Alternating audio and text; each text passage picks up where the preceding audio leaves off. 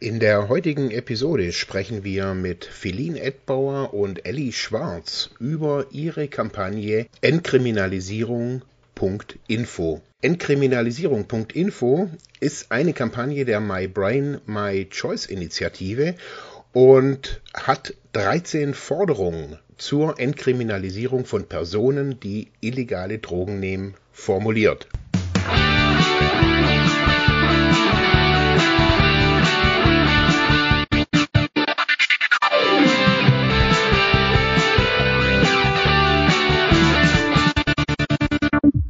Herzlich willkommen bei Freiheit ohne Druck. Mein Name ist der Kratz und bei mir ist unter anderem heute der. Ja, Marc Hasselbach, hallo. Genau, unter anderem heute heißt, wir haben zwei Gäste mit dabei, worüber wir uns unheimlich freuen, nämlich von der My Brain, My Choice Initiative, die Filin und die Ellie. Hallo, ihr beiden. Hallo. Hallo. Und ganz herzlich willkommen bei uns im Podcast. Ja, also, ähm, wir haben ja gesehen, oder das haben, glaube ich, ganz, ganz viele gesehen, ihr habt eine neue Initiative gestartet, neue, neue Kampagne gestartet unter entkriminalisierung.info. Und äh, ich persönlich habe das dann äh, so, ich glaube, auch auf eine Nachricht von der Feline hin mitbekommen, aber dann auch natürlich über Instagram und auf verschiedene Kanäle, wo das dann auch äh, gepostet wurde. Ähm, ja, und das war dann auch der, ähm, Punkt, wo wir, also ich und Marc ja auch gesagt haben, da müssen wir unbedingt auch nochmal eine Folge machen. Vor allem, äh, weil äh, Filin, du ja auch schon bei uns zuletzt erst im Podcast warst und äh, wir einen Livestream gemacht haben zu dem Thema äh, Stigmatisierung bzw. Entstigmatisierung. Ich glaube, es hängt gerade mein Video, aber ist auch egal. Wir gucken uns trotzdem irgendwie an. Ja, also, ähm, ja, also wir haben diese, diese Folgen gemacht zur Entstigmatisierung, ist ja auch ein Thema bei uns im Podcast und äh, bei euch in der Kampagne habe ich so gefunden, dass das auch ja ein Megathema, also ne, das ist irgendwie so ein Kernthema. Aber erzählt doch mal kurz. Erstens, was kurz zu euch. Wer seid ihr nochmal für alle, die euch noch nicht kennen? Und dann erzählt doch bitte mal kurz was zur Kampagne. Wie kam es denn dazu? Also ich bin ähm, ich koordiniere die My Brahma Choice Initiative seit 2017. Ähm, wir haben die zu zweit gestartet und mittlerweile äh, ist es ein Netzwerk aus so hm, fünf bis zehn Leuten, mal mehr, mal weniger in, äh, aktiv und ähm, alle machen ehrenamtliche Arbeit, außer jetzt zunehmend ich. Ich habe meinen Master im Frühjahr, im Januar abgeschlossen und ähm, seitdem versuche ich das, oder nicht versuche, seitdem baue ich auf dem, was wir die letzten Jahre gemacht haben, auf und ähm, arbeite darauf hin, professionelle Strukturen zu entwickeln. Ähm, also von dem informellen Zusammenschluss hin zu einer, mal sehen, Organisation, um ähm, aus der Zivilgesellschaft heraus einen Unterschied in der Drogenpolitik zu machen. Auch das machen wir jetzt schon und längst, aber ja. ähm, als Organisation, als, als Organisation äh, hat man nochmal eine ganz andere Schlagkraft und jetzt machen wir im Wesentlichen alles ähm, ohne Geld oder nur wir legen mal zusammen mit unseren Followern für Sticker und sowas. Aber mein Traum und mein Ziel ist schon dann auch mit größeren Geldsummen arbeiten zu können. Also ja. darf ich ganz kurz was fragen? Mhm. Also du machst das alles ehrenamtlich, so äh, oder so. Ich sag's jetzt einfach mal so aus dir heraus. Ja, also seit 2017 bis zu meiner Masterarbeit schon. Ja, das war alles ehrenamtlich. Und jetzt seitdem, ich habe Patreon aufgebaut, also eingerichtet, da habe ich ähm, 20 UnterstützerInnen, auf die ich unglaublich stolz bin und die ich mittlerweile fast alle kennengelernt habe super cool und die einfach mich in den letzten Jahren noch kennengelernt haben oder mein Newsletter abonniert haben und jetzt an mich glauben und an das, was ich ihnen versprochen habe und was ich jetzt auch gesagt habe, dass ich das schaffen kann und deswegen mich unterstützen. Also, wenn ich das hier sagen darf in dem Podcast, da kann man sich auch jederzeit noch anschließen und äh, auch, auch ähm, Patreon von mir werden. Und das reicht aber nicht jetzt, um komplett davon zu leben. Also äh, parallel äh, ja, das ist kompliziert. Also es kamen verschiedene, ja, ich glaube, ich musste ein bisschen Glück haben mit verschiedenen Dingen, die sich ergeben haben, äh, die super kompliziert zu erklären sind, aber letztendlich habe ich gerade die finanzielle Stabilität, um diese Pufferzone zu haben zwischen Masterarbeit und kleiner ehrenamtlicher Initiative und dann ähm, in der Zukunft voraussichtlich oder ganz sicher, die Frage ist halt nur, wie schnell es geht, ähm, eine Organisation zu haben. Ähm, hätte auch anders kommen können vor, vor einem halben Jahr jetzt. Aber, aber das hat irgendwie alles jetzt ganz gut funktioniert. Aber ich werde demnächst auch eine 20-Stunden-Stelle für ein Projekt annehmen. Ähm, genau, weil, weil ich halt auch einen Job brauche, um mich finanzieren zu können. Mhm. Super, danke. Und sorry, Ellie, ich wollte dich irgendwie gar nicht irgendwie kurz äh, unterbrechen. Nee, alles gut. Ja, genau. Ich bin äh, Ellie. Ich bin Studentin, studiere momentan internationale Beziehungen. Also es ist quasi, ja, Politik und äh, Soziologie auch noch. Und bin seit 2021 bei der My Brain, My Choice Initiative ähm, genau Mitstreiterin und auch Sprecherin. Ähm, genau. Und ja, ansonsten bin ich auch äh, aktiv bei Students for Sensible Drug Policy zum Beispiel in Großbritannien. Ja, genau. Erstmal habe ich, glaube ich, nicht mehr zu sagen. Ich finde das, find das ganz klasse, weil ähm, so häufig findet man das ja nicht. Äh, also, dass man ähm, so von sich aus, das haben wir von sich aus, also ist immer so eine Frage, ne? Engagement von sich aus, aber dass man ähm, ja soziales Engagement zeigt, ehrenamtliches Engagement, sich äh, für Themen äh, einsetzt, ähm, die ja auch nicht einfach sind, muss man dazu sagen. Ne? Also es ist eine wirklich nicht, nicht einfache und auch nicht immer einleuchtende äh, das Engagement äh, mit vielen Widerständen und äh, deswegen, also bevor, wir jetzt auch nochmal so richtig starten, also ein ganz großes Dankeschön, also dass ihr das macht äh, und äh, ganz viel Lob und Anerkennung dafür, dass ihr euch so in diese Themen, ja, also dass, dass, dass ihr euch da engagiert. Also das sage ich sowohl als Trägervertreter als auch als jemand, der auf der Verbandsebene ja auch aktiv ist, also Suchtverbandsebene, weil der, der Großteil ja dieser ähm, ja der politischen Arbeit, der drogenpolitischen Arbeit ja über diese naja doch sehr ja auch teilweise in die Jahre gekommenen Strukturen, ähm, Vertretungsstrukturen in den Verbänden äh, stattfindet und äh, weniger tatsächlich so, muss man sagen, so bottom-up, also ja, also wirklich so von Kräften getragen ist, die sich für bestimmte politischen Themen einsetzen. Und dazu einfach nochmal ein ganz großes Dankeschön. Also, so viel vorab schon mal. Ähm, ja, also, ähm, ihr habt jetzt diese Seite gestartet. Die verlinken wir. Natürlich verlinken wir auch äh, deinen Patreon-Account, äh, Feline. Cool. Ähm, ja, haben wir ja auch schon mal geteilt sogar. Ähm, ja. Und ja, also, ähm, und ihr habt jetzt diese zu, zu eurer Seite, My Brain, My Choice, habt ihr diese Entkriminalisierungs.info Seite gestartet und noch die Kampagne dazu. Ja, ähm, vielleicht sagt er ganz kurz was dazu. Wie ging das denn los und wie kam es dazu, dass es jetzt diese, ja, doch sehr, ja, äh, ich sag mal so, sehr aufwendige Seite und Kampagne auch gibt? Also da steckt ja auch jede Menge Herzblut drin. Ja, es hat sich irgendwie aus den letzten Monaten ergeben.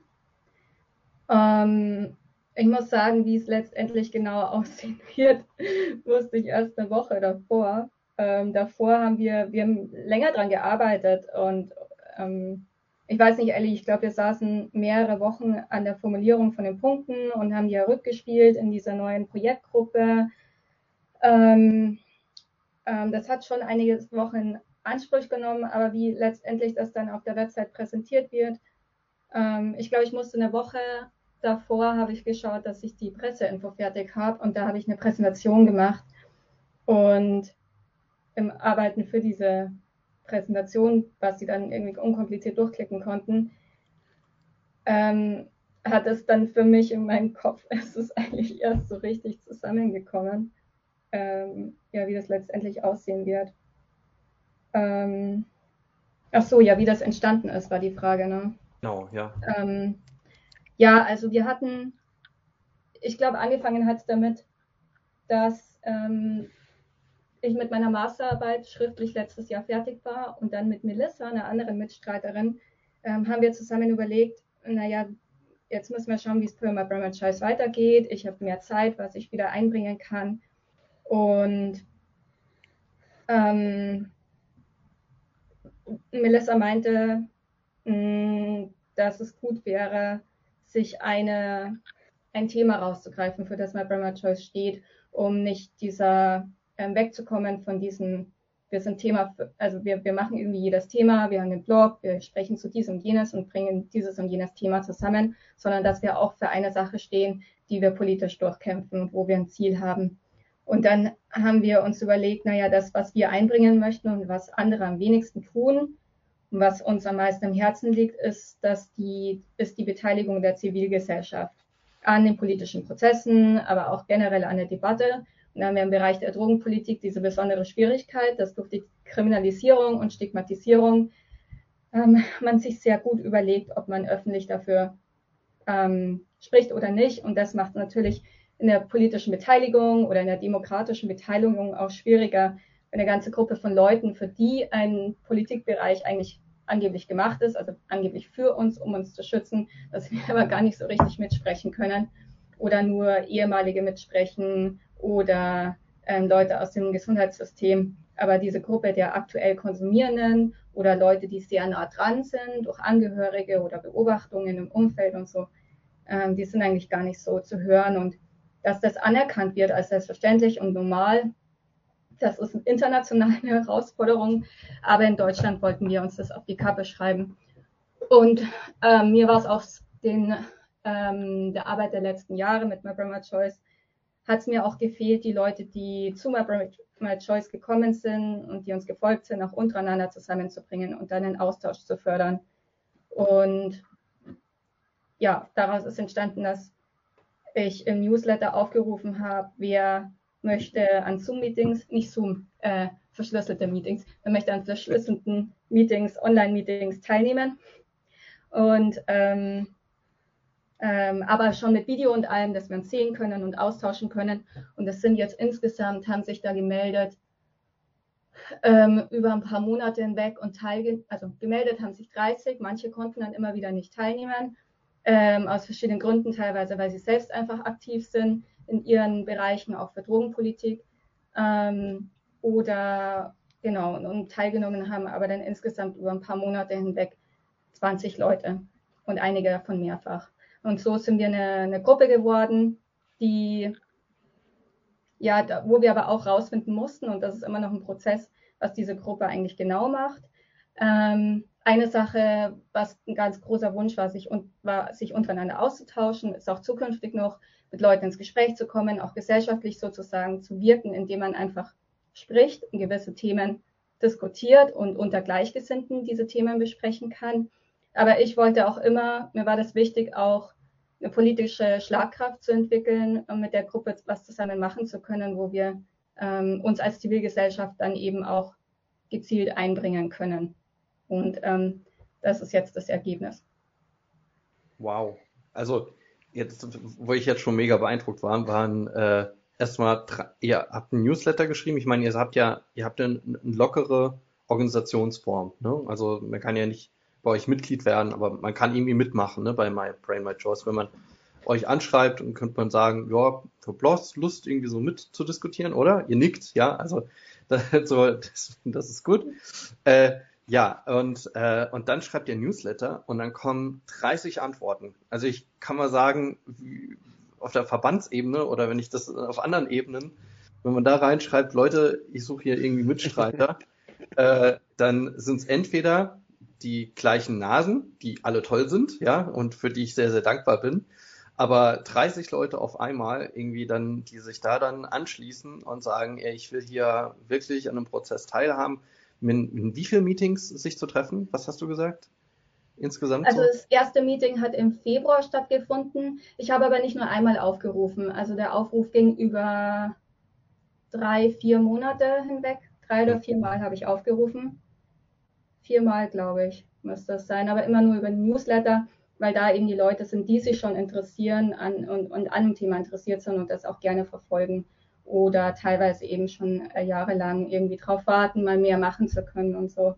Ähm, ja, das ja. wollte ich noch sagen. Dann, dann halt an diesen ganzen Meetings dann noch teilnehmen. Ne? Das ist, äh, ja, monatliche, monatliche. Ja. Genau, ja. nicht jeder war immer da. Das ist so ein Grundprinzip von My Brahma Choice, dass wir damals gleich von Tag 1 an, ähm, glaube ich, ziemlich bewusst entschieden haben, dass es, es ist eine ehrenamtliche Sache ähm, und das heißt, ähm, es muss immer möglich sein, dass man mal ein paar Monate ausfällt und dann wieder zurückkommt. Dass es nicht, ich glaube, in manchen anderen Organisationen ist es dann schwierig, wieder zurückzukommen oder äh, manche Leute werden dann irgendwie unangenehm, wenn man irgendwie spontan was absagen muss oder so. Also das ist, ähm, also das ist eigentlich, ja, das ist ganz, also es läuft seit Jahren, glaube ich, ähm, ja, super gut, dass, dass das einfach akzeptiert wird, dass man, dass es einfach vorkommen kann, dass man kurzfristig dann merkt, oh shit, ich habe doch keine zwei, drei Wochen Zeit oder ich habe mich verschätzt, wie viel äh, Zeit ein Projekt einnehmen wird. Also diese Flexibilität ist super wichtig und genauso ist es jetzt auch mit dieser Projektgruppe. Ähm, es haben jetzt auch nicht äh, alle 20 gleichwertig an dieser Website mitgewirkt oder an den Forderungen. Ähm, das ist schon auch unterschiedlich, ähm, was die Leute einbringen und genau das ist auch okay.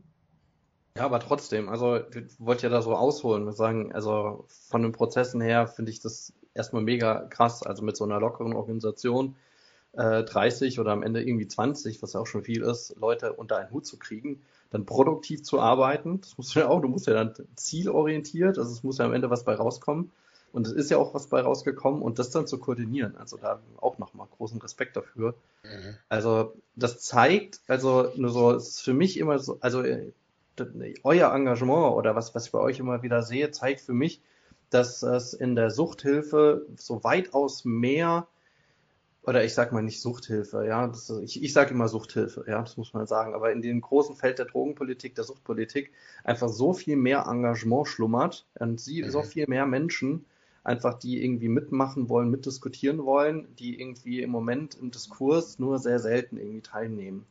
Und das ist ja auch wieder ein fantastisches Beispiel dafür, dass es da wirklich viel ähm, Potenzial schlummert, äh, das man aktivieren kann, ja.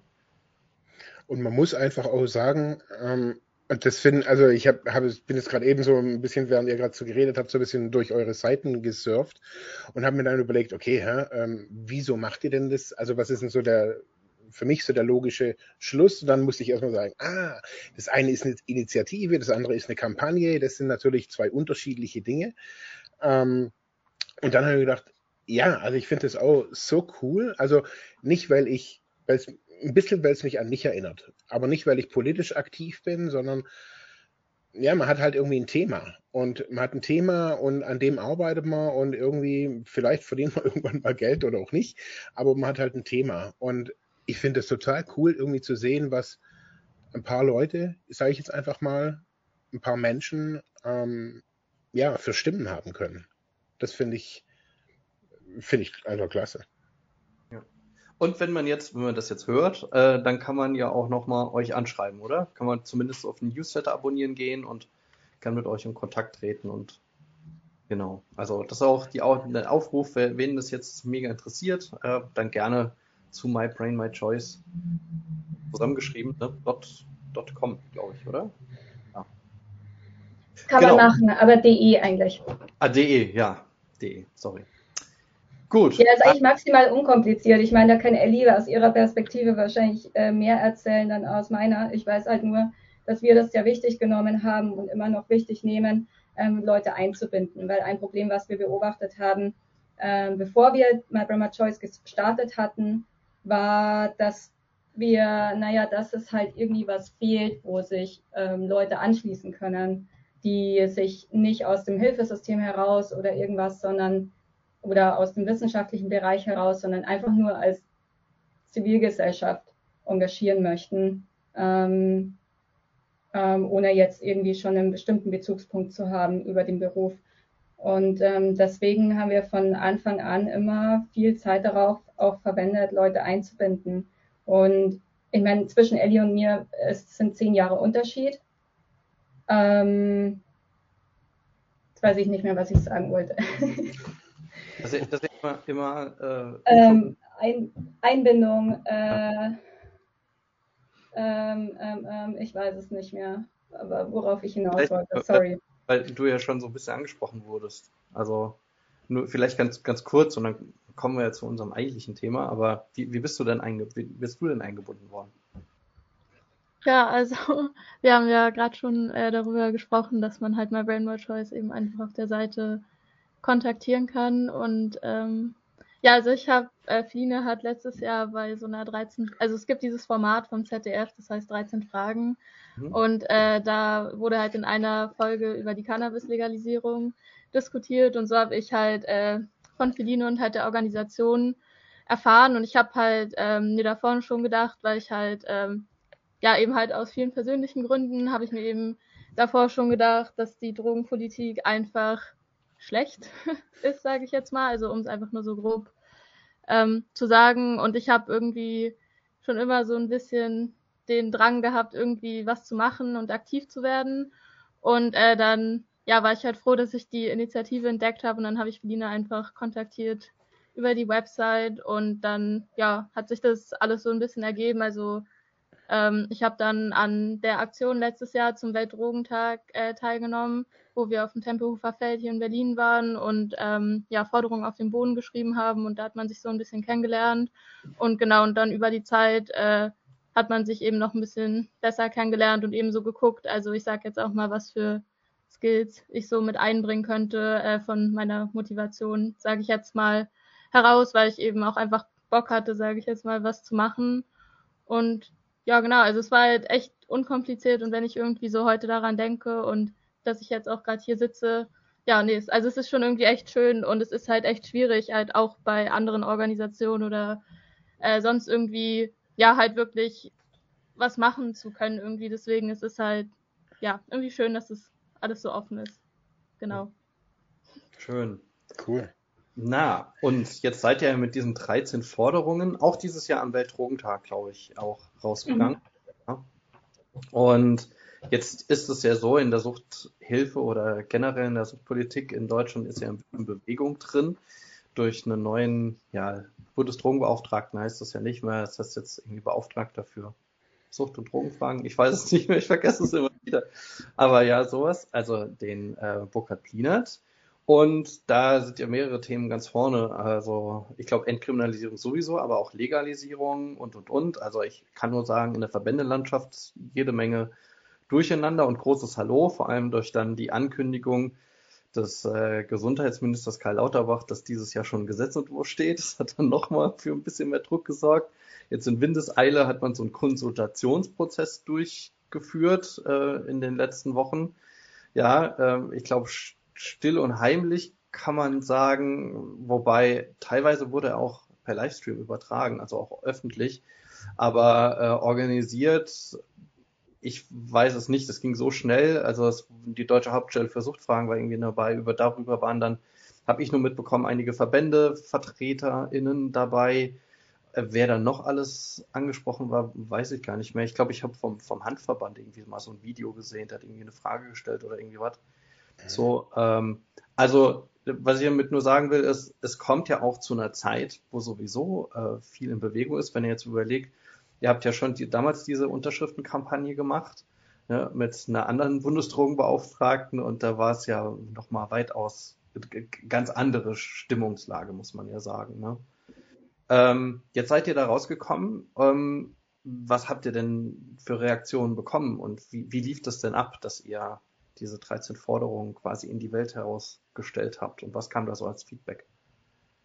Also ich will gerne nochmal eine Sache zu dem Prozess jetzt bei Burkhard Wienert sagen.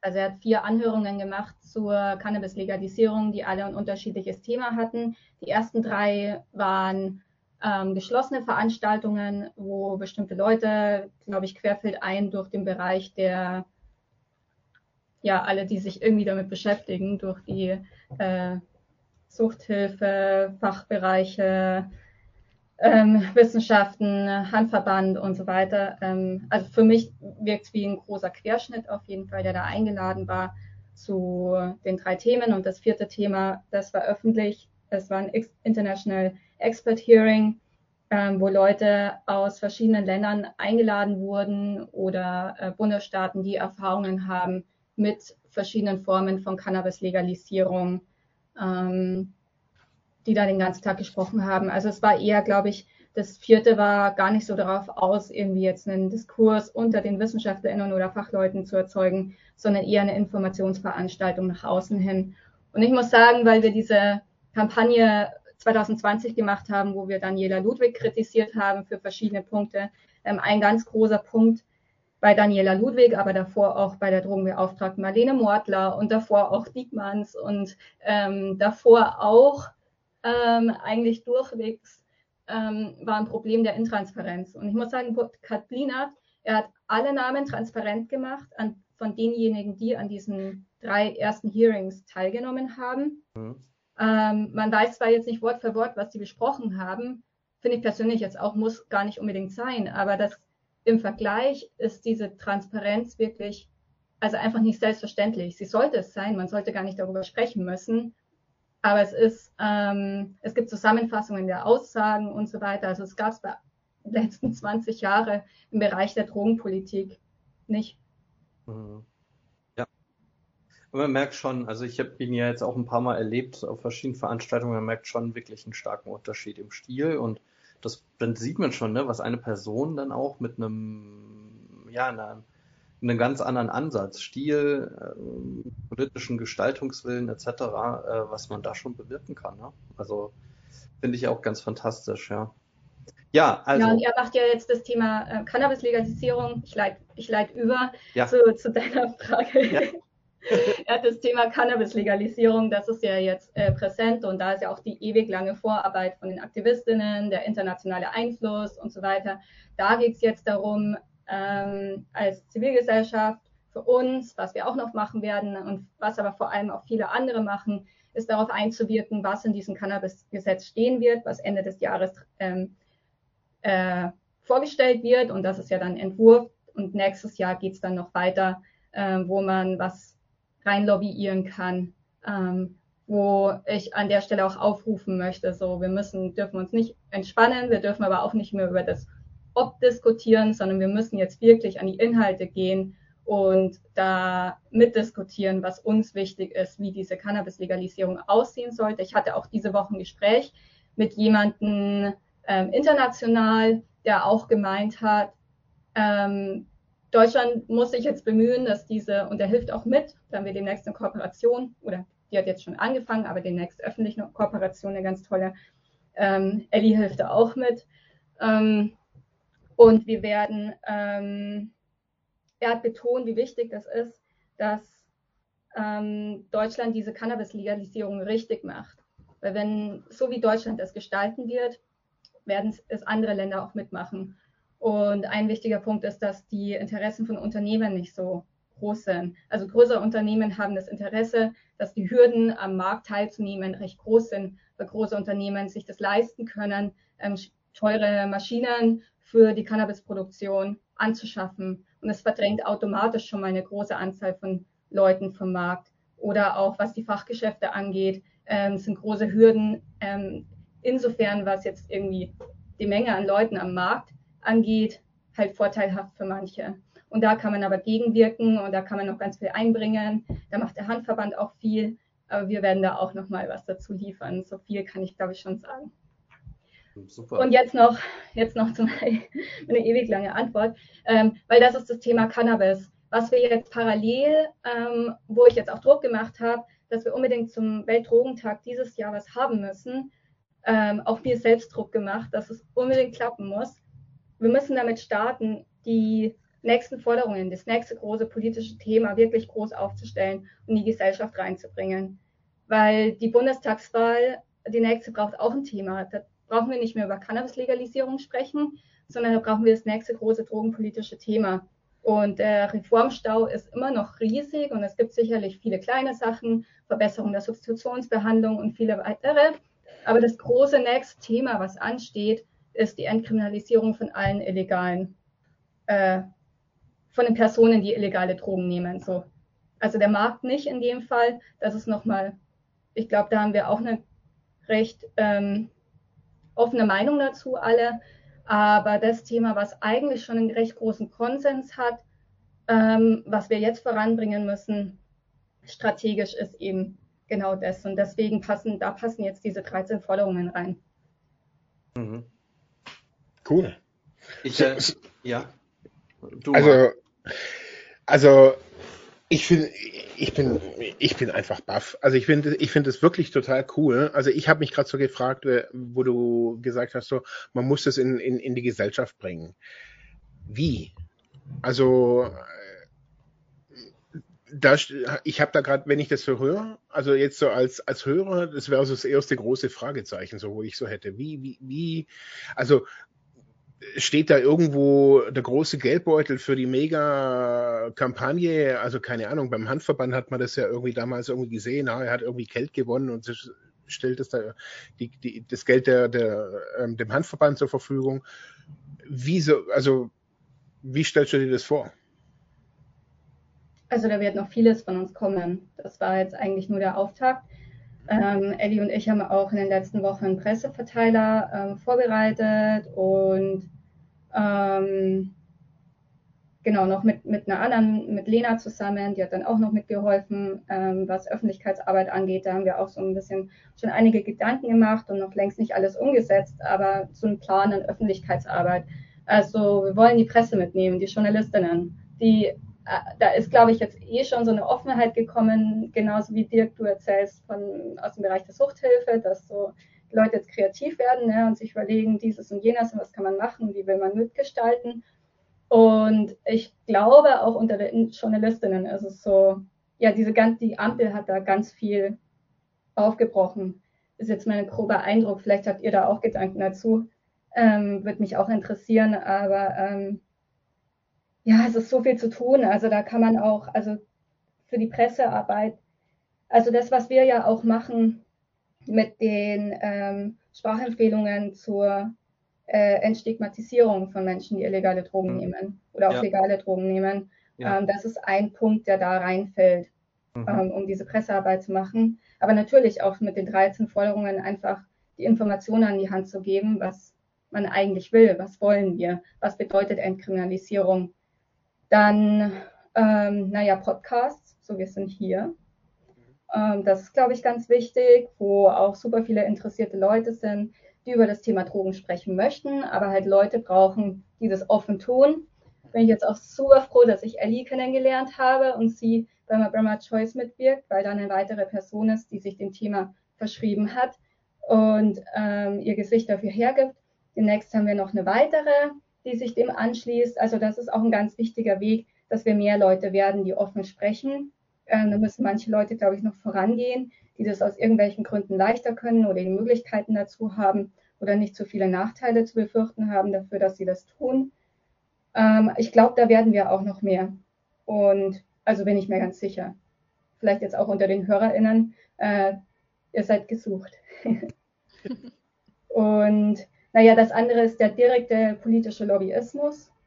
Ähm, klar, Burkhard Lienert werden wir auch noch, ähm, will ich sicher gehen, dass er weiß, was wir hier aufgestellt haben. Aber ich glaube, der ist jetzt erstmal auch mit der Cannabis-Legalisierung voll ausgelastet. Das hat da meiner Meinung nach gerade keine Eile, aber da lasse ich mir auch gern was anderes sagen, ähm, auch von den HörerInnen, wenn sie glauben, hey, das Thema muss unbedingt jetzt beim Drogenbeauftragten sein, aus verschiedenen Gründen.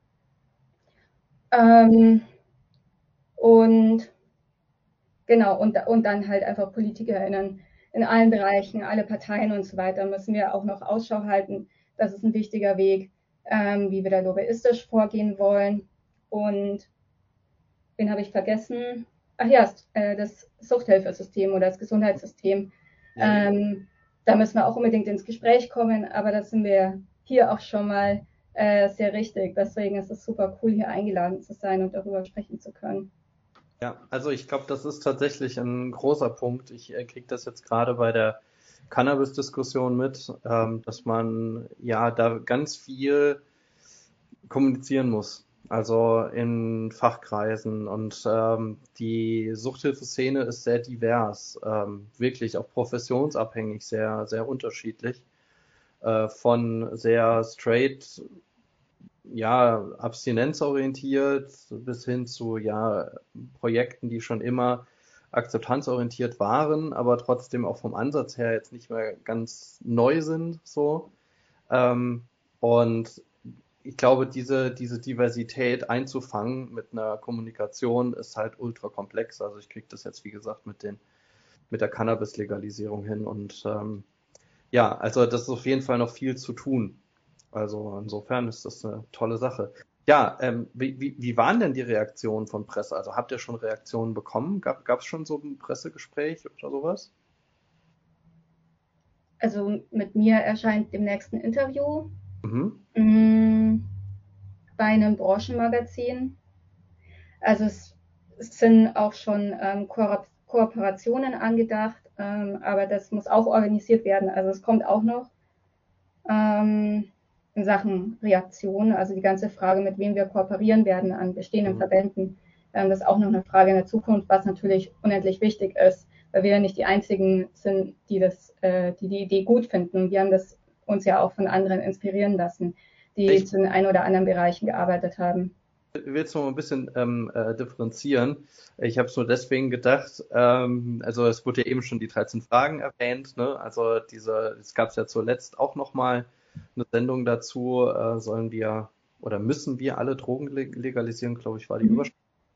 Und das ging ja tatsächlich in der Diskussion sehr, sehr progressiv dann in eine Richtung am Ende, so Richtung Ja. Das war so cool. So ja. cool. Ich habe es so gerne angeschaut. Äh, muss ja. man mal sehen. Also das ist wirklich äh, sehr spannend, also wie sich das da entwickelt hat und auch dieser Mitschnitt. Also wer das noch nicht gesehen hat, gerne mal anschauen. Ja, ähm, aber äh, trotzdem ist ist es aus, aus meiner Erfahrung her ähm, eine, äh, ja, schon eher eine, eine, eine Sonderstellung ähm, oder eine, eine besondere Situation, weil bisher die Pressearbeit, die ich so begleitet habe, auch bei uns im Träger, ähm, wenn wir, ja, zum Beispiel, wir hatten ja eine, eine Förderung äh, von, äh, von einem großen äh, Charity-Verein, und ähm, da war dann auch bereit äh, so, so, eine, so eine Pressearbeit dabei. Und dadurch kamen dann auch Kontakte wieder zu, naja, so, so Fernseh, wie soll man so, so Fernsehmagazinen, TV-Magazinen, alles im öffentlich-rechtlichen Bereich, muss man dazu sagen. Ähm, also jetzt nicht irgendwie Deutschland arm dran oder keine Ahnung, wie die ganzen Sendungen heißen, sondern im öffentlich-rechtlichen Bereich, wo dann doch, muss ich sagen, journalistisch eigentlich relativ gut gearbeitet wird, so in der Regel, und man, jedenfalls ist so meine Erfahrung, eigentlich sich ganz gut verlassen kann, so auf die Leute, die da so, so arbeiten. Aber trotzdem in jedem Beitrag äh, erstmal die Sprache so war Drogensucht. Äh, ich erinnere mich ganz an einen Beitrag, ganz schrecklich, der, der so eine, ja, eine Mutter begleitet hat auf dem Weg in der Reha und dann kam dann so ein Einspieler dazwischen, der so typische Klischees gezeigt hat. So die Spritze, die da liegt und die Drogensucht, von der man loskommen muss und dann ist man geheilt wieder. Also so diese Bilder, die transportiert werden. Ich habe es tatsächlich in der Presse erlebt, dass die also allgegenwärtig sind. Ne? So und ähm, da, darum war so meine Nachfrage, was kommt kommt da für Reaktionen? Weil ich kann mir vorstellen, dass so die also nicht die Fachpresse, sondern so die Allgemeinpresse erstmal so die Hände wegnimmt und sagt, oh Gott, oh Gott, oh Gott, was ist das denn für eine Forderung? Also wir haben ja den Vorteil, dass es My Brahma Choice schon seit 2017 gibt und wir uns 2020 sozusagen bewiesen haben als eine Gruppe mhm. oder eine Initiative, die eine bundesweite Kampagne durchführen und zu Ende bringen kann. Ähm, ich glaube, das ist schon mal gut und dass wir oder auch ich in Person einfach konstant dranbleibe und konstant informiere und immer wieder mich auch aktuell mit dem Thema beschäftige. Und auf dem Weg habe ich auch einige Journalistinnen kennengelernt, mit denen wir jetzt auch in Kontakt sind oder ich die letzten Wochen in Kontakt war. Das Problem sozusagen ist, dass äh, diese Journalistinnen, die auch bei dem Thema sehr nah dran sind, eher ähm, Hintergrundrecherchen machen und größere Themen über Monate recherchieren und solche Beiträge machen. Hm. Das jetzt für 26.06. war eher so eine Tagesmeldung höchstens. Ist auch immer schwer, weil wir hatten keine richtige Story noch drin. Also wir werden zukünftig auch mit Erfahrungsberichten arbeiten. Da haben wir nochmal ein anderes Potenzial oder erstmal, wenn noch mehr Leute von uns auch offen sprechen und wir dann ansprechbar sind. Also das ist eigentlich unsere Pressestrategie, dass wir ansprechbar sein werden und dann ähm, man auch auf uns zukommen kann, wenn man jemanden braucht oder für dieses Thema jemand braucht. Also dass es leichter wird, darüber zu berichten. Ähm, ja, also wir werden da zukünftig, also wir werden regelmäßig Pressemeldungen rausgeben und immer wieder Stoff bieten, wo man äh, draufhüpfen kann und ähm, das wird bei der einen oder anderen Stelle dann sicherlich fruchten. Ja. Ähm, ja. Oder wenn dann Anlass ist, am 21.07., je nachdem, wann diese Folge jetzt rauskommt, aber 21.07. ist auch so ein Tag, wo eine gewisse gewisses Interesse ist, weil ähm, der Gedenktag an die verstorbenen Drogengebrauchenden ist. Äh, da werden wir auch uns beteiligen, was wir die letzten Jahre auch schon gemacht haben. Auch Ellie und ich letztes Jahr zusammen am Cottbusser Tor. Das machen wir auch dieses Jahr wieder. Ähm, ähm, und, und auch da ähm, wird es eine Pressemitteilung geben, ähm, wo wir auch ähm, zeigen, wir haben dazu was zu sagen. Also ich glaube, diese, dieses konstant dranbleiben und Verlässlichkeit zeigen und auch, dass die Informationen, die man einbringt, wirklich äh, solide und sauber recherchiert sind, ähm, das bringt einen dann, also ist meine Vermutung, das bringt einen dann ähm, früher oder später dann gewisse Vorteile, die ersten AnsprechpartnerInnen für das Thema zu sein und dass wir uns da zunehmend dann auch einbringen können. Wow. Ja, dann springen wir, dann springen wir doch mal rein in die 13 Forderungen. Ähm, mögt ihr mal so einen kleinen Überblick geben? So, und dann können wir ja so ein bisschen stärker einsteigen in die Diskussionen. Was sind denn die ja, 13? Sorry. Ja. Ja, ja äh, sehr gerne. Äh, ich fange einfach mal an. Ähm, und zwar genau, also wir haben die Forderungen in so vier Abschnitte unterteilt und der erste Abschnitt ist Strafverfolgung. Und ähm, genau, und da ist der erste Punkt, dass die Definition von Eigenbedarf für alle illegalen Drogen geändert wird. Und zwar so geändert wird, dass der Eigenbedarf komplett straffrei ist und ähm, es einen klaren Unterschied gibt zwischen jemand möchte ähm, ja mit einer sehr großen Menge an Drogen eben äh, profit, profitorientiert handeln oder ähm, jemand genau hat eben nur den Eigenbedarf, der halt ähm, aber nicht nur bedeutet, jemand hat äh, nur die Menge, die er oder sie eben konsumiert. Ähm, darunter zählt auch Leute, die andere vielleicht äh, als Dealer ansehen würden, ähm, aber die im Endeffekt so ähm, das sogenannte Social Supply ähm, machen, also eben halt für ihre Freunde oder halt andere äh, Personen in ihrem Umkreis eben halt Drogen mitbesorgen oder die halt ja eben verteilen so in dem Sinne. Dann eben Leute, die eben halt Abhängigkeitserkrankungen haben ähm, und eben damit sie keine Entzugserscheinungen haben, die eben schrecklich sein können. Ähm, genau, sich Drogen beschaffen müssen, genau, und dann eben halt noch der ähm, ja, der Eigenverbrauch an sich, den ich eben schon genannt habe, genau, der gehört eben auch dazu. Und genau, und dass man da eben auch die Konsumierenden selbst mit reinnimmt, äh, um die, diese neuen Mengen, die straffrei sind, äh, zu unterscheiden eben von profitorientierten Handel und dem, was ich gerade alles genannt habe. Ähm, genau, weil die Lebenssituationen sind alle so unterschiedlich und die Kontexte, dass ähm, ja die Mengen halt momentan vor allem einfach willkürlich sind und vor allem sind die auch ähm, in Deutschland nicht mal überall gleich und ähm, auch manchmal gibt's die auch nur für Cannabis zum Beispiel und da muss sich eben auf jeden Fall was ändern. Äh, genau, das ist erstmal der erste Punkt. Ja, also ja. finde ich super spannend, da könnten wir schon wieder wirklich tiefer einsteigen. Ich glaube, das machen wir auch. Aber okay. ich glaube, hören, hören, nee, nee, was, das machen wir auch, machen wir gleich nach. Aber ich glaube, es ist ganz spannend, einfach kurz noch zu hören, was, was sind die anderen Forderungen, damit man alles mal so in Potpourri ge gehört hat. Ja, okay, dann äh, genau, dann sind wir immer noch bei Strafverfolgung. Also genau, und das ist äh, ähnlich wie zum ersten Punkt.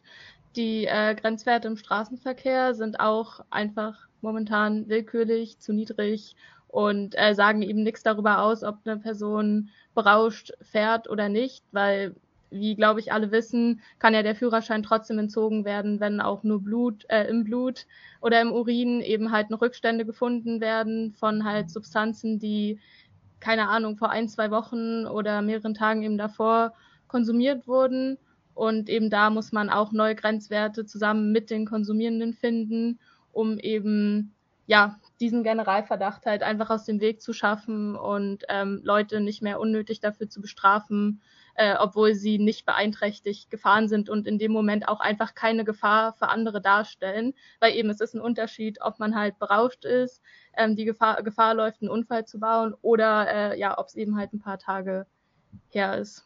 Genau. Und genau, und äh, generell, um da noch kurz einzuschieben, aber da würden wir auch später wahrscheinlich nochmal drüber sprechen, genauer. Ähm, dazu gehören ja auch Urin- und Bluttests, die da eben auch sehr willkürlich eben gemacht werden und auch sehr unangenehm sein können.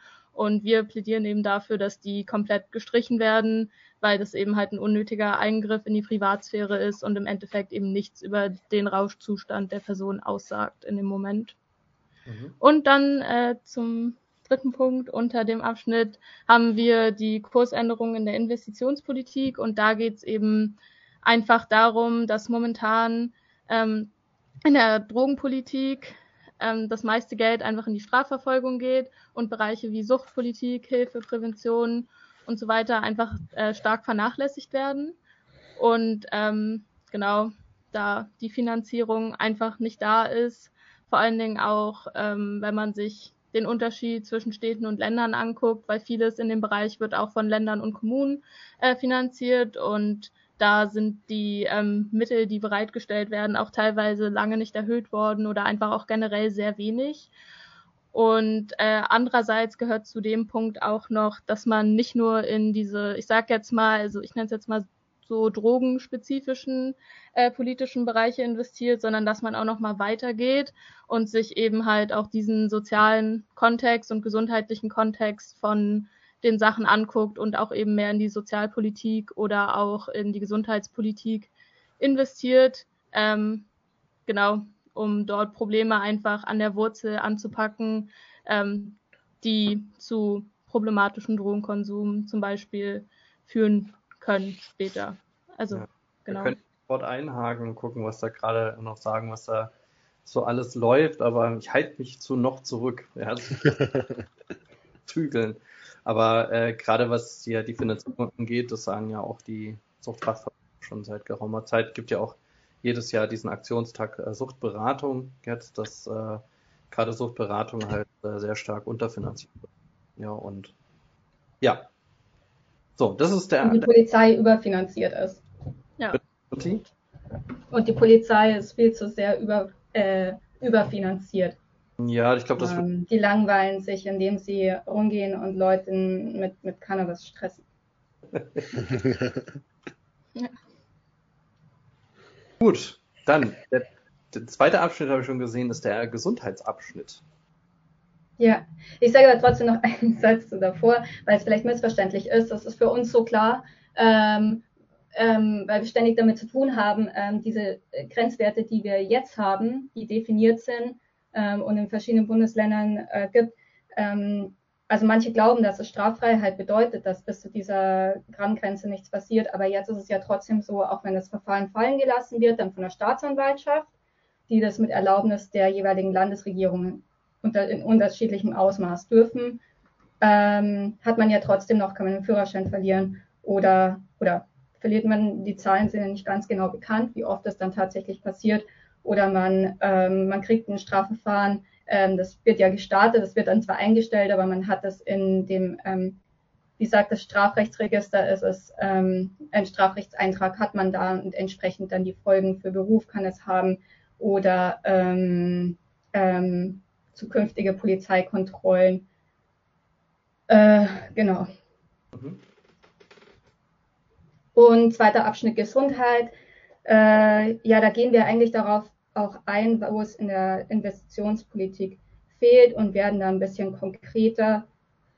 Ähm, also dieser ganze Abschnitt Gesundheit könnte man ja eigentlich meinen, was hat er jetzt mit Entkriminalisierung zu tun? Das Problem ist aber, dass diese Forderung der Entkriminalisierung ein Korrektiv ist der bisherigen Drogenpolitik. Also wir wollen etwas korrigieren, was und umfassen. Deswegen sind es 13 Forderungen, was halt bisher einfach grundlegend falsch gemacht haben. Und das ist Entkriminalisierung ist dann nicht nur das Rechtliche, sondern auch einfach die gesellschaftliche Schwerpunktsetzung oder die Schwerpunktsetzung der öffentlichen Mittel oder ähm, auch in der Forschung.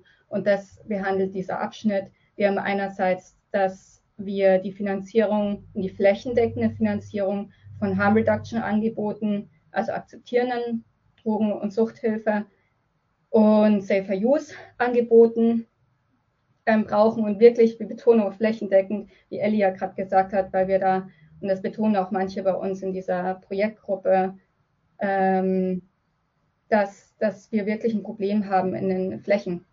Ähm, dass es da einfach ganz viel Drogen- und Suchthilfe nicht gibt. Da wo es eh schon keine Ärztinnen gibt, wo wir da schon Infrastrukturproblem haben, gibt es noch mal weniger Drogen- und Suchthilfe und schon gar nicht. Also mit Abstinenz kann man vielleicht noch recht leicht was finden, aber dieses ganze Spektrum an Hilfsangebot, das es ja gibt und wo jeder auch Menschenrecht darauf hat, darauf Zugriff zu haben, ähm, da, daran fehlt es. Und das ist sowas, wird schon lange gefordert von vielen anderen vor uns, aber das haben wir hier reingenommen, weil es so wichtig ist, gemeinsam zu denken. Ähm, genau, dann ist noch eine Sache, dass, da geht es wirklich um was Gesetzliches. Das ist diese Formulierung, dass ähm, die Ermöglichung einer Gelegenheit zum Konsum gesetzlich verboten ist, strafgesetzlich verboten. Das heißt, ähm, das ist der Grund, warum der Drogenkonsum in den Clubs, in den Toiletten stattfindet, unter den unhygienischsten Bedingungen. Und die ClubbetreiberInnen ähm, nicht zu der Verringerung von Schäden und Risiken beim Drogengebrauch, der so oder so stattfindet, in Clubs und außerhalb, äh, auch ohne Clubs findet der genauso statt. Ähm, ähm, die, aber die können da nicht positiv wirken, unterstützend wirken, sondern müssen Angst haben, dass ihr Club geschlossen wird, was teilweise dazu äh, führt, im schlimmsten Fall, aber was regelmäßig einfach passiert, ist, dass Leute, die gerade, denen es wirklich dreckig geht und die eigentlich Unterstützung bräuchten und eine Notintervention, dass die einfach vor die Tür gesetzt werden und alleine gelassen werden. Mhm. Dann, genau, Drug-Checking, äh, auch flächendeckend haben wir besonders hervorgehoben was jetzt auch in der Bundesregierung äh, angenommen wurde und ein Ziel ist, aber es darf natürlich in unserer Auflistung nicht fehlen. Werden wir auch nicht müde, das zu betonen. Und dann der vierte Punkt unter diesem Abschnitt Gesundheit ist die Betonung darauf, dass illegale Drogen ein äh, großes Potenzial in der Forschung haben, beziehungsweise in der medizinischen Anwendung. Teilweise weiß man es längst, aber viele Menschen, die Schmerzmittel brauchen könnten, kriegen sie zu wenig, andere kriegen sie zu viel. Also da ist eine seltsame Lücke dazwischen. Also so, der Bedarf wird einfach nicht getroffen an den, dem Einsatz, der mit illegalen Drogen möglich ist. Und das haben wir unter diesem Punkt mit drin. Ja. Ja, genau, dann würde ich äh, einfach mal mit Abschnitt 3 weitermachen. Und äh, genau, den haben wir betitelt mit Integration von Wissen und vielleicht ein bisschen wie bei äh, Gesundheit. Da fragt man sich erstmal, okay, was hat das jetzt mit Entkriminalisierung zu tun? Aber dabei geht es eben einfach darum, was äh, Feline vorhin, glaube ich, auch schon angesprochen hat, dass die Gesellschaft und die betroffenen Leute, Organisationen und alles, äh, alle drumherum eben nicht wirklich, oft nicht wirklich mit eingeschlossen werden in die äh, Prozesse und ich sag mal auch am Ende halt in die Gesetzgebung. Und genau darum geht's so ein bisschen. Und der erste Punkt, äh, der betrifft den Jugendschutz und zwar auch äh, den mit Jugendlichen zu gestalten. Aber erstmal geht's eben halt darum, dass gerade durch die Strafverfolgung und dadurch, dass Drogen verboten sind oder halt die illegalen Drogen eben verboten sind, ähm, ja, okay, gut, Legale sind auch unter 18 eigentlich hauptsächlich verboten, außer Alkohol. Aber dass es eben halt darum geht, dass Kriminalisierung ähm, Jugendschutz tatsächlich verhindert, ähm, aus mehreren Gründen. Und zwar, weil die Prävention zum Beispiel erschwert wird, genauso wie Intervention. Und ähm, dabei eben oft Abschreckungsversuche gemacht werden und dadurch leider auch teilweise entweder Fehlinformationen verbreitet werden oder ähm, Sachen eben einfach nicht richtig dargestellt werden, die dann halt ähm, ja zu, zu falschen Auffassungen, sage ich mal, halt über Drogen und Konsum auch unter Jugendlichen eben führen können. Und ähm, das ist eben einfach super erschwert und auch ähm, einfach darüber zu sprechen, halt auch über Drogenkonsum, vor allen Dingen auch mit den Eltern, ähm, dadurch, dass es eben so ein Tabuthema ist und eben halt Straf äh, halt verfolgt wird. Und wenn man eben auch Prävention hat, wird einem eben halt meistens auch dargelegt, wenn äh, man diese Standardprävention in der Schule mit der Polizei hat, werden einem halt die ähm, strafrechtlichen Konsequenzen dargelegt, aber ähm, jetzt nicht sowas wie ähm, Schadensminimierung oder halt Safer Use, das ist halt meistens total tabu oder halt sowas wie ein Risikobewusstsein und ein Gesundheitsbewusstsein entwickelt, äh, zu entwickeln, um halt äh, mit Konsum umgehen zu können. Das, ja, das wird halt einfach dadurch ähm, verhindert und auch, dass das Vertrauensverhältnis ähm, nicht da ist, weil es dieses Tabuthema ist. Ähm, genau. Und genau, und äh, was ich dazu noch sagen wollte, ich könnte über den Punkt wirklich sehr lange reden, weil das ist ja, ja. auch so ein Herzensthema von mir, das merkt man vielleicht gerade schon, aber äh, genau, ich fasse jetzt äh, kurz zusammen. Das Problem ist auch einfach, wenn es Jugendlichen eben schlecht geht, äh, wegen dem Konsum, der ja stattfindet, auch wenn es äh, kriminell ist. Sie reden dann eben nicht darüber, auch wenn es ihnen eben schlecht geht. Und darum muss man es eben verändern. Und es ist halt auch immer so, es ist immer dieses, oh, denkt doch einer mal an die Kinder, wir müssen Kinder und Jugendliche schützen. Und ja, das stimmt. Aber man muss auch mit ihnen reden und sie verstehen und wie Situationen überhaupt sind. Und deswegen sind wir auch dafür, dass man Minderjährige ähm, da eben auch mit einbezieht, um halt ihre Lebenswelten und Generationen zu verstehen und dass es nicht eben alles immer eben bevormunden von oben nach unten runterkommt. Genau. Und dann mache ich mal weiter. Ähm, der nächste Punkt unter Wissen ist ähm, die Beteiligung von Personen, die illegale Drogen nehmen in der Forschung, weil auch da stellt die ähm, ja, Kriminalisierung und Strafverfolgung einfach eine große Hürde da, einmal für die Leute überhaupt in diesen Bereich reinzukommen.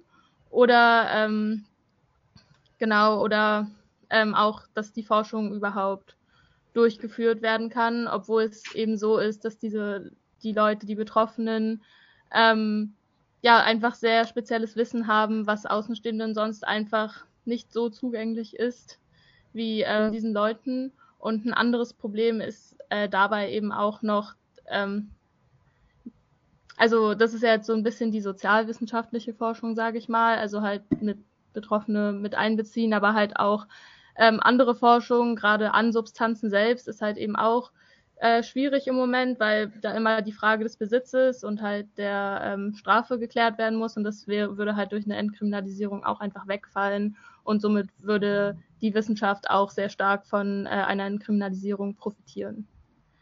Der nächste Punkt ist dann, ähm, ja, ich finde die Redewendung eigentlich ganz schön, nothing about us without us. Und da geht es eben einfach darum, dass Betroffene und Organisationen und ähm, alle eben in diesem Bereich an dem Reformprozess mitwirken können und sollen. Ähm, genau, weil das war halt gerade in den letzten Jahren, wir haben ja am Anfang schon ein bisschen darüber geredet, jetzt mit äh, Burkhard Blinert hat sich das ja alles ein bisschen geändert und es gab ja auch schon die Public Hearings zu, äh, zur Cannabis-Legalisierung, aber genau, dass das halt eben auch weiter gemacht wird und immer weiter ähm, ja, praktiziert wird, dass sich ja, die Leute beteiligen können an den Prozessen.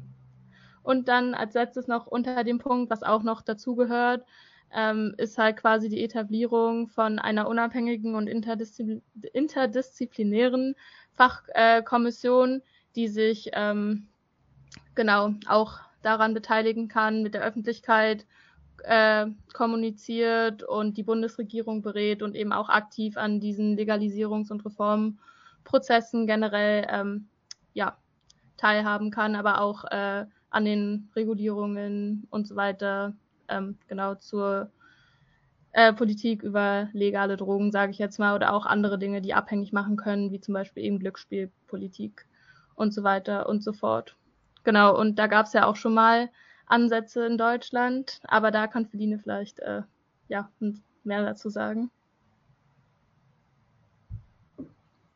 Ja, es gab ja vor 20 Jahren, gab es schon so eine, so eine Kommission, ähm, das heißt, es wäre nichts Neues und in der Schweiz, die hat so eine, äh, die, also vor 20 Jahren in Deutschland war kein dauerhaftes Projekt, aber die Bundesregierung hat gezeigt, dass die ähm, dass sowas angeknüpft werden kann an die, das Amt des Drogenbeauftragten und dass auch Drogenpolitik den Stellenwert hat, eine ganze Fachkommission zu engagieren, wo Leute aus verschiedenen Fachbereichen kommen. Aber auch die Schweiz ist da ein Vorbild, die wirklich dauerhaft ähm, das eingerichtet hat, dass Drogenpolitik von Fachleuten gemacht wird. Wenn man jetzt mit Burkhard Bienert äh, Glück, dass es jetzt wir hier endlich mal jemanden Gutes haben, der sich auch seit Jahren schon mit dem Thema beschäftigt ähm, und da auf diesem Weg oder auch als Politiker in diesem Fachbereich Referenzen mitbringt. Ähm, aber das müssen wir irgendwie schauen, dass es uns nicht irgendwie mit der nächsten Wahl wieder entweicht und wir dann drogenpolitisch wieder zurückgeworfen werden. Das ist die Idee dahinter. Und, und war ja auch die Forderung unserer Petition, die auch ihr unterstützt habt und worüber wir uns kennengelernt haben und ganz viele andere Fachleute, was ja unser großer gemeinsamer Nenner war, auch mhm. durch die Branche derer, die sich fachlich und als Konsumierende irgendwie mit dem Thema beschäftigen, dass wir unabhängig der Wissenschaft aus den verschiedensten Fachdisziplinen ähm, äh, an offizieller Stelle haben möchten, die Regierung und Öffentlichkeit beraten zu den Themen. Ja. Genau, Punkt 12. Ganz kurz, das ist das mit dem Urin. Und man kann ja dann online noch nachlesen. Alles, was wir sagen, ist schon so die allerkürzeste Kurzfassung. Es sind so viele Details drin. Wir haben so viele Dinge gedacht, auch durch diesen Prozess des Feedbacks mit der Gruppe ja, und so ja. haben wir so viele Dinge abgedeckt, die wir jetzt gar nicht erwähnt haben. Also wenn jetzt irgendjemand beim Hören denkt, hä, aber warum ist dieser Punkt nicht drin, dann äh, schaut erst bitte auf die Website, ob er tatsächlich nicht drin ist. Wenn er nicht drin ist, sagt uns Bescheid. Aber wahrscheinlich oder vielleicht haben wir ihn doch abgedeckt, weil wir ihn jetzt einfach nicht erwähnt haben. Ähm, und Punkt 13 noch, äh, ja, die, dass die die Amnestie sozusagen, dass die jetzigen Strafverfahren, die laufen, dass die gestoppt werden, dass die äh, Strafregistereinträge gelöscht werden. Mhm. Ähm, die man teilweise bis zehn Jahre werden die gespeichert. Oder man weiß auch bei der Polizei, die speichern so vieles länger als zehn Jahre. Also ist nochmal ein anderes Thema. Ne? Aber ähm, theoretisch und äh, Entschädigungen, auch über diese ähm, muss man sprechen. Da tut sich Deutschland auch in verschiedenen Bereichen immer mal ein bisschen schwer. Da muss man auch stark kämpfen. Aber wir haben es auf jeden Fall mit drin, einfach um zu betonen, dass die oder einfach den Fakt aufzuzeigen, dass die Strafverfolgung seit 1972, seit wir das BTMG haben, in den 90ern wurde die intensiviert ähm, und in diesen ganzen Jahren so unfassbar viel Schaden angerichtet hat. Nicht nur für die Gesellschaft auf Ganzes, das kann man sich anschauen, aber in dem Fall geht es wirklich um die vielen Biografien, die Lebenswege, die davon beeinflusst waren, dass man irgendwie mit Anfang 20 eine Hausdurchsuchung hat oder dass man als Jugendlicher ähm, den Ausbildungsplatz verloren hat oder einem der Führerschein weggenommen wurde und man deswegen nicht mehr zum Ausbildungsplatz fahren konnte. Also diese ganzen Sachen, das ist immens. Aber man muss auch darüber sprechen und das diskutieren, was da eigentlich an ähm, Entschädigungen, also ich weiß, dass es unrealistisch ist, dass wirklich diese Riesensumme an Entschädigungen gezahlt wird und dass das anerkannt wird, ist vielleicht ein bisschen zu viel verlangt. Aber theoretisch muss man es trotzdem aufzeigen und so viel davon erreichen, wie nur geht und dafür zu kämpfen, dass, dass Gerechtigkeit wiederkommt. Hm, wow. Boah, krass. Also dem Thema, ich will jetzt nicht sagen, dass hier wir keine Gerechtigkeit haben, sondern wir haben einen tollen Rechtsstaat, der es möglich macht, für diese Dinge zu kämpfen. Und wir müssen uns dahinter klemmen, vor allem weil wir in Deutschland eben wirklich diese Möglichkeit haben, für diese Dinge zu kämpfen. In vielen mhm. anderen Ländern geht das beim Thema Drogenpolitik gar nicht.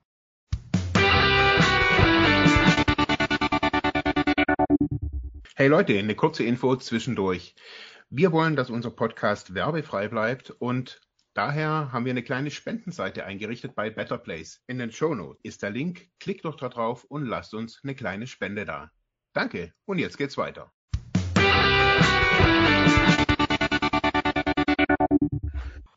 Ja, das ist richtig, ja.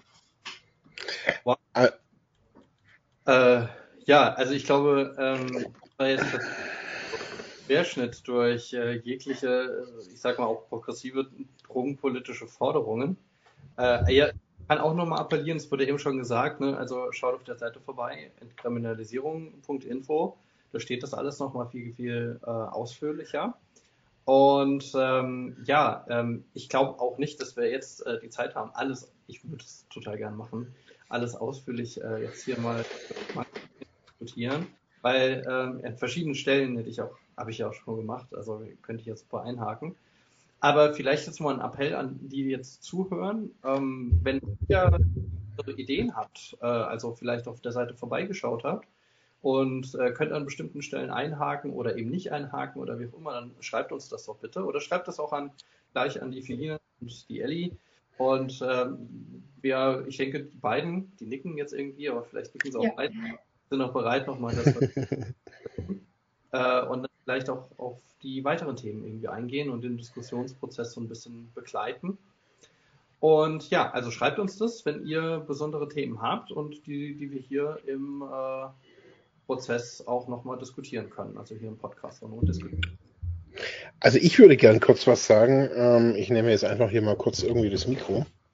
Ähm, als Betroffener, also sage ich das mal so aus meiner betroffenen Sicht so, ähm, also ich habe, ihr habt es vorher vielleicht gemerkt, ich war nicht wirklich vorbereitet, so ich habe mir die Seite noch nicht wirklich durchgelesen und ich war auch in den Vorgesprächen, so von euch war ich jetzt nicht wirklich so drin. Trotz alledem merke ich immer wieder, in manchen stillen Momenten gucke ich mir immer wieder eure Seite, auf jeden Fall My Brain, My Choice, habe ich immer wieder so angeguckt, so, und ich finde es auch total cool, was ihr da macht.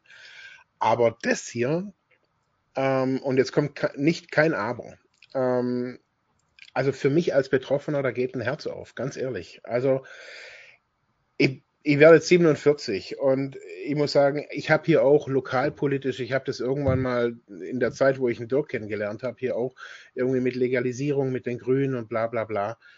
Und ich habe hier nur lokal mitgekriegt, was das für Windmühlen sind oder was man hier für ein, auch wirklich für einen Gegenwind teilweise unter die Gürtellinie kriegt. Nur wenn man sagt, hey, also wenn man zu solchen Forderungen steht.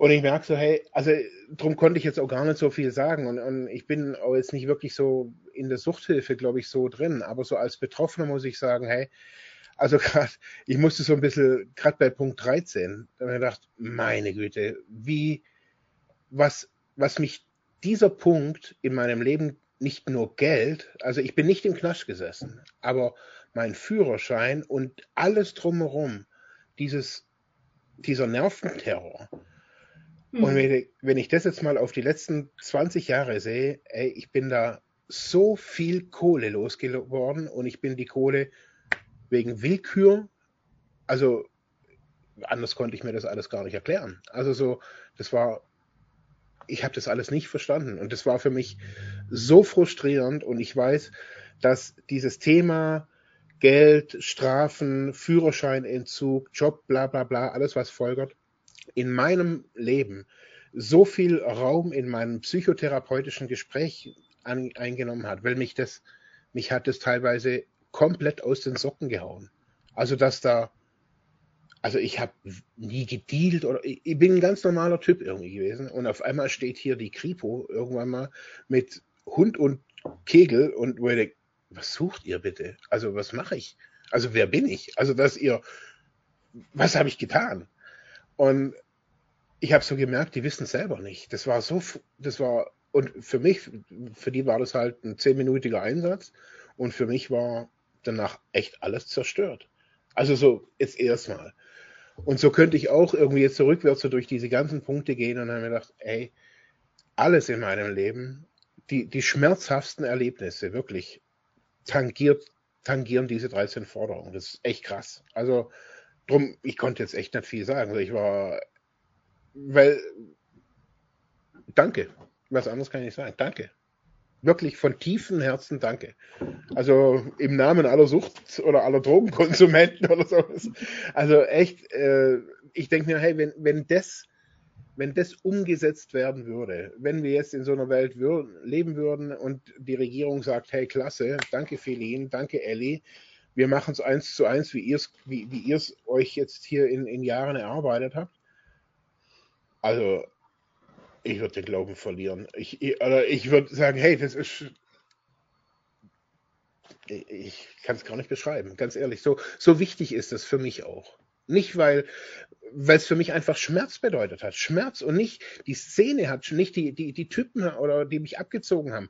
Das hier waren die Schmerzen. Das, was da auch dieser, auch wenn es um Jugendliche geht, um, um falsche Investitionen. Also wenn ich mir das mal so jetzt nach 20 Jahren rekapituliere, früher hat es mich halt irgendwie aufgeregt und ich war frustriert, aber das sehe ich so, wie man es anders machen könnte.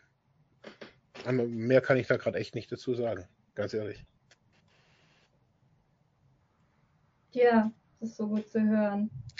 Aber das ist genau unser Anspruch, dass wir, dass die Bundesregierung es uns recht machen muss und ähm, wir, genau, ähm, das ist unsere Vorarbeit, die wir rein lobbyieren müssen und werden und vor allem halt auch einfach zusammen. Ähm, also es ist ja so eine Themenkonkurrenz und äh, ich glaube, man kann einfach so viele Leute für die ein oder anderen Punkte gewinnen, ähm, weil die Punkte äh, mehr oder leichter von unterschiedlichen Personen auf unterschiedlichen politischen Ebenen durchsetzbar sind. Also es ist ja auch nichts, was so irgendwie ein Paket, was nur von der Bundesregierung gemacht werden kann oder ähm, sondern es ist ganz, also es ist ein ganz großes Paket. Jeder kann sich was raussuchen, der irgendwo Entscheidungsträgerin ist, was man besser machen kann. Ähm, ähm, so rumformuliert. Ähm, ja, es ist halt auch sehr viel Arbeit, aber jeder hat dann auch unterschiedliche Nähe zu EntscheidungsträgerInnen, wo man was einbringen kann. Oder äh, man kann ja bestimmte Punkte an verschiedenen Stellen ähm, festmachen. Aber ja, äh, genau. Und, und die anderen Leute, für die wir es auch geschrieben haben ähm, und auch uns als Gruppe gefunden haben, ich glaube auch so ein gemeinsamer Common Sense ist irgendwie in der Gruppe, dass wir uns verständlich und sichtbar machen wollen oder irgendwie eine, ein Gespräch finden wollen mit Leuten, die so gar keine Ahnung haben, warum wir für eine andere Drogenpolitik sind. Weil zum Beispiel das mit dem Führerschein, das kann sich ja kein Mensch vorstellen, dass einem der Führerschein entzogen wird, wenn man gar nicht berauscht fährt. Sei es mit irgendwie Mini-Grenz, also Mini irgendwas im Blut oder Urin, was einem auf Sicht teilweise weg abgenommen wird, also Urin, oder dass man Blutproben machen muss. Also äh, völlig, völlig krasser Eingriff. Allein schon, wenn man irgendwo auf dem Weg wohin äh, ist und dann irgendwie zur Polizei mitkommen soll oder so ein Scheiß. Also das ist ja schon krass, wenn man gerade auf dem Weg zur Arbeit ist oder so, wie soll man das dem Arbeitgeber erklären? Und dann ist es ja auch, also frage ich mich, egal, gehe ich jetzt gar nicht drauf ein, Führerschein. Können auch andere, glaube ich, mehr dazu sagen. Da gibt es Leute, die sich ähm, sehr intensiv damit auseinandersetzen. Aber es gibt, es gibt, ähm, also kann sich halt jemand, der mit Drogenpolitik nichts zu tun hat, nicht mal vorstellen, dass man einfach für nicht berauscht fahren einen Führerschein weggenommen kriegt. Ähm, und das sind halt diese ganzen Sachen, haben halt Leute nicht auf dem Schirm, die keine illegalen Drogen nehmen. Und es ist ja auch okay, dass die meisten Menschen nichts mit illegalen Drogen zu tun haben, ähm, dass die für die meisten einfach nicht attraktiv sind. So, sie würden sich ja sonst auch weiter verbreiten. Cannabis ist sehr beliebt und in illegalen Drogen andere halt nicht so. Das ist auch völlig in Ordnung so. Aber dadurch wissen halt nur wenige Leute über diese Probleme überhaupt Bescheid ähm, die über Cannabis hinausgehen oder können sich Heroin-User, wenn sie sich zusammenschließen, was sie ja tun, zum Beispiel bei Yes, in den Ortsgruppen oder im Bundesverband, sind trotzdem halt einfach eine viel kleinere politische Stimme als Cannabis-User. Ähm, und das, also deswegen machen wir das gleichzeitig auch einfach sichtbar, worum es eigentlich geht. Wie ähm, genau alles, was du mal abgesagt hast, das ist halt einfach, das können sich, glaube ich, einfach so viele Leute gar nicht vorstellen, worüber wir hier eigentlich reden. Ja. Und dafür sind wir auch da. Also mir kommt so die ganze Zeit, also das doch, also wenn ich jetzt so die letzten eineinhalb, zwei Jahre auch viel mit, mit Selbsthilfegruppen oder auch Selbsthilfegruppenverbänden zusammenarbeite, wo ich merke, die, die, die, die, die schwimmen teilweise so ein bisschen so in ihrer Orientierung, weil die natürlich auch ein Generationsproblem haben. Die sind sehr, teilweise sehr hochaltrig, sage ich jetzt mal, aber haben sich vor einigen Jahren eher, also natürlich auch geöffnet gegenüber den Drogen. Ähm, und da denke ich mir, wenn, wenn dessen Selbsthilfeverband rund, runtergebrochen bis zu einer Selbsthilfegruppe. Wenn das in Selbst, wenn dieses, diese 13 Forderungen, also wenn ich jetzt eine Selbsthilfegruppe haben würde, diese 13 Forderungen wären die nächsten 13 Wochen bei mir Thema. Also, und nicht das unbedingt nur die, die Probleme der Leute, sondern sagen, hey, was haben diese, diese, diese Dinge, was hat es mit uns, mit uns persönlich zu tun? Und ich finde, also das ist ja Material, wo, wo, das ist nicht einfach nur irgendwie eine PDF oder sowas, sondern das ist ja Arbeitsmaterial. Also für jeden suchterfahrenen Menschen und aber auch Therapeuten und auch jeden Angehörigen. Also, und ich finde, dann wird es, glaube ich, so auch so, wenn ich mal so sehe, wie, wie viele suchtkranke Menschen es gibt, wie viele Menschen in, in Selbsthilfeverbänden oder Selbsthilfegruppen sind. Also ich realisiere das auch erst so in den letzten paar Monaten, wie viele Menschen das eigentlich sind. Ähm, und ich glaube, wenn da solche Forderungen, also ich glaube, wenn ich mal so die Treffen so angucke, so die letzten Wochen, ich glaube, von, so, von solchen Themen haben da viele gar keine wirklich so tiefere Ahnung. Also vielleicht auf einer Verbandsebene, ja, aber so die, die Einzelleute, und das ist ja sehr praktisch. Also so, wo man sagen kann, das ist ja nachher, unterm Strich ist es nachher eine Wahlentscheidung.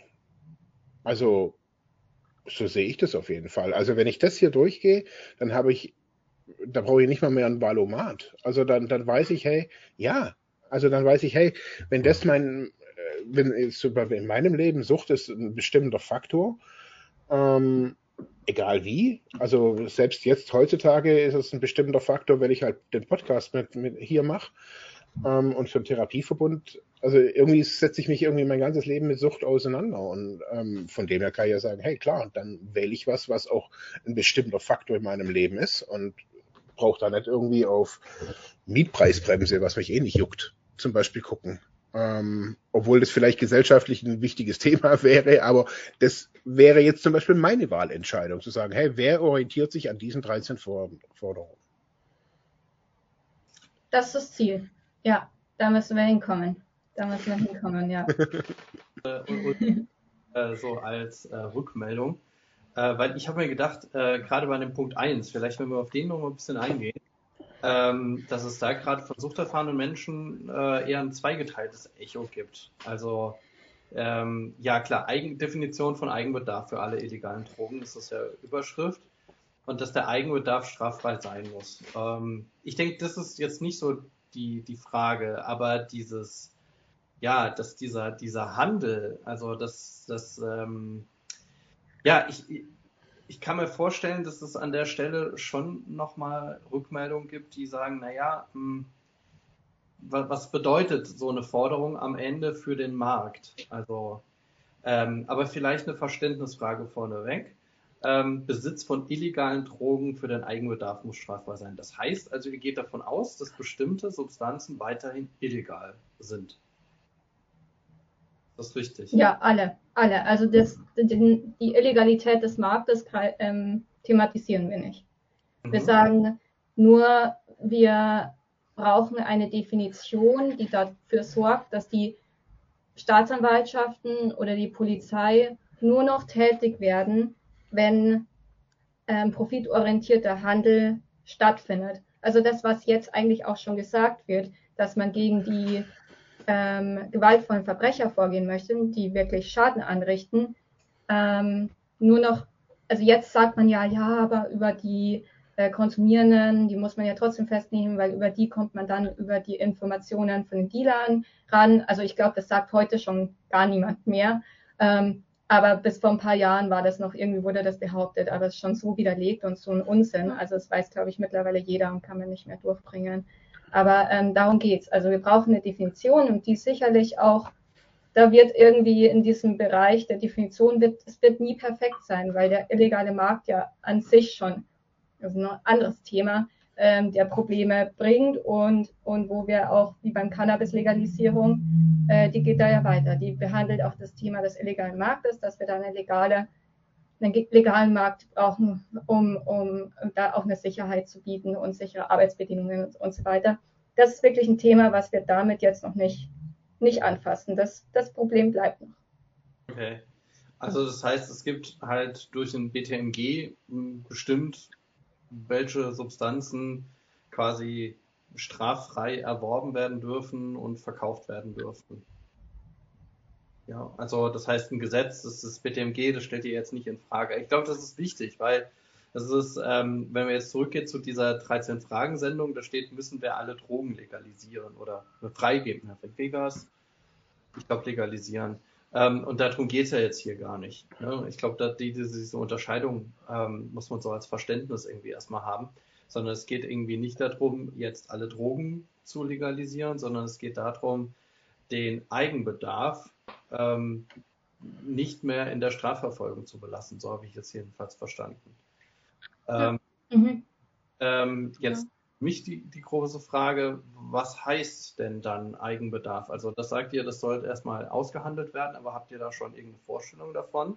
Weil ich kann mir auch vorstellen, naja, wenn ich das gewerbsmäßig machen wollte, jetzt ich habe keine Ahnung von Dealen, muss ich dazu sagen, ja, aber ähm, dann ähm, nehme ich mir immer nur die Menge des Eigenbedarfs irgendwie mit, habe die in der Hosentasche und äh, sobald die leer ist, gehe ich hier an meinen Briefkasten oder sonst wohin, holen wir die nächste Charge und dann verkaufe ich einfach weiter.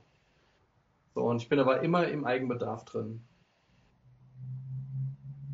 Ja, und das ähm, passiert auch jetzt schon ähm, mit den äh, geringen Mengen. Also das ist ja aktuell auch Praxis. Aber es sind nicht die Leute, die äh, gewaltvoll handeln. Das sind also die Leute, die an der Straße stehen oder die, diese kleinen Kontakt zur Endkundschaft haben, sind nicht diejenigen, die jetzt gesellschaftlichen Schaden anrichten, sondern meine, das ist jetzt meine persönliche Meinung, das ist hier jetzt noch nicht irgendwie drin oder mit der Gruppe diskutiert oder so.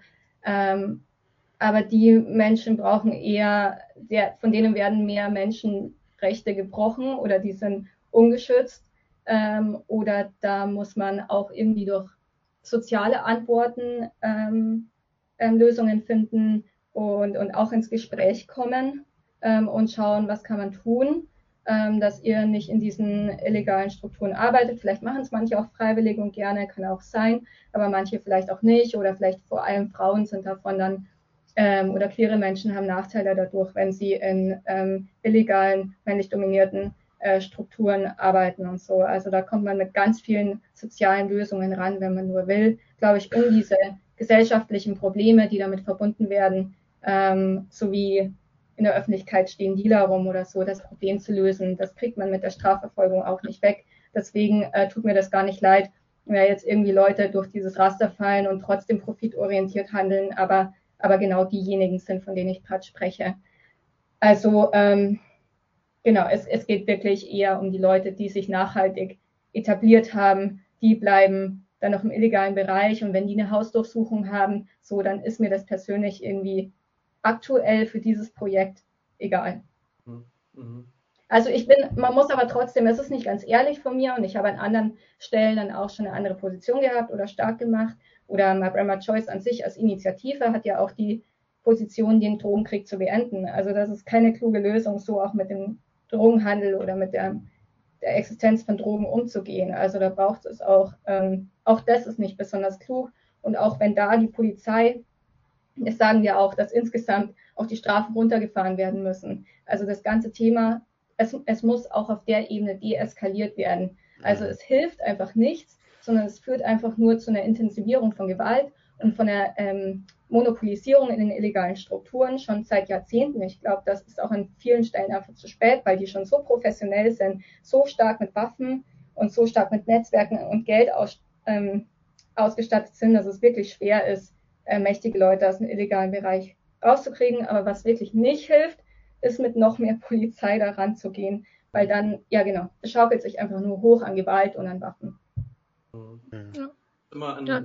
An äh, den Podcast vom, vom Philipp Schlaffer denken, äh, wo er darüber erzählt hat, also wie er selber äh, mit Drogen gehandelt hat, also als einer der Arten von Kriminalität, die er da durchgeführt hat. Also wir hatten ja mal so einen Livestream mit ihm gemacht, der macht ja jetzt Anti-Gewaltarbeit etc.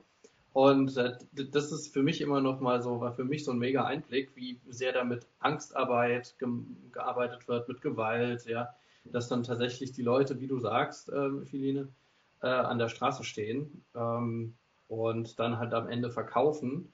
Aber ja, man löst ja nicht das Problem dadurch, dass man die jetzt, also man löst das, ein Problem für die, klar, unter den drei Strichpunkten, die ihr da aufgezählt hat, habt, aber ähm, es wird ja weiterhin einen illegalen Handel geben, damit die dann auch da stehen. Ja, so und ähm, da ist halt, halt die Frage, äh, was macht man damit? Weil vor allem, wenn es sich um teilweise Stoffe handelt, die es so in der Apotheke irgendwie gibt oder die es, was Medikamente sind oder was irgendwie auch Medikamente sind, die in Deutschland jetzt nicht freigegeben sind, die da irgendwie gehandelt werden, was, was auch immer, ja.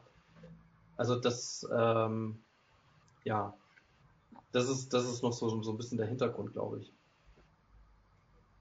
Ich glaube, ich habe Ellie gerade abgeschnitten vorhin. Du wolltest eigentlich auch was dazu sagen, oder? Ähm, ja. Ähm, äh, nee, was ich gerade noch äh, sagen wollte oder was gerade noch dazu passt, äh, ich glaube, worum es eben auch so allgemein ganz, ganz doll vereinfacht auch so ein bisschen geht, Drogenbesitz, egal in welcher Menge, außer es geht halt wirklich in die äh, Kilo, also wirklich auch zweistellige Kilobereiche und so, kann, glaube ich, nicht darauf halt hinweisen, ob jemand eben, ja, warum jemand halt das eben besitzt. Und ich glaube, dass deswegen, ähm, ja, halt diese Definition von Eigenbedarfsmengen und geht man da jetzt rüber oder nicht und dann nimmt er halt immer nur die äh, bestimmte Menge mit. Ich glaube, dass man die äh, auch mit dieser, eben wie Felina eigentlich auch gerade schon ein bisschen vielleicht gesagt hat, auch wenn man halt eben diese Grenzwerte hat, ist es trotzdem halt nicht der Weg, wie man halt diese Gewaltstrukturen und halt diese, ähm, ja, ich sag mal wirklich, aber ich denke, Sachen halt aufbricht, ja. Also ich denke, dass, dass aber auch da natürlich auch ein, ein, ein, ein ich glaube, das alles ist natürlich auch immer Prozess. Also ich, ich kann mir, ich habe mir gerade überlegt, naja, also warum soll ich keine 20 Kilo Gras daheim liegen haben oder 50 oder 100 Kilo.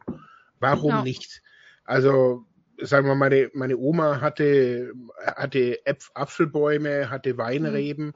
Also da konnte ich, keine Ahnung, Hektoliter Wein machen. Und ich musste das ja nicht verkaufen. Und ich brauchte dafür jetzt auch keine Wahnsinnslizenz oder sowas, sondern ich konnte das pressen, konnte meinen Wein machen und konnte mich dann irgendwie sinnlos betrinken.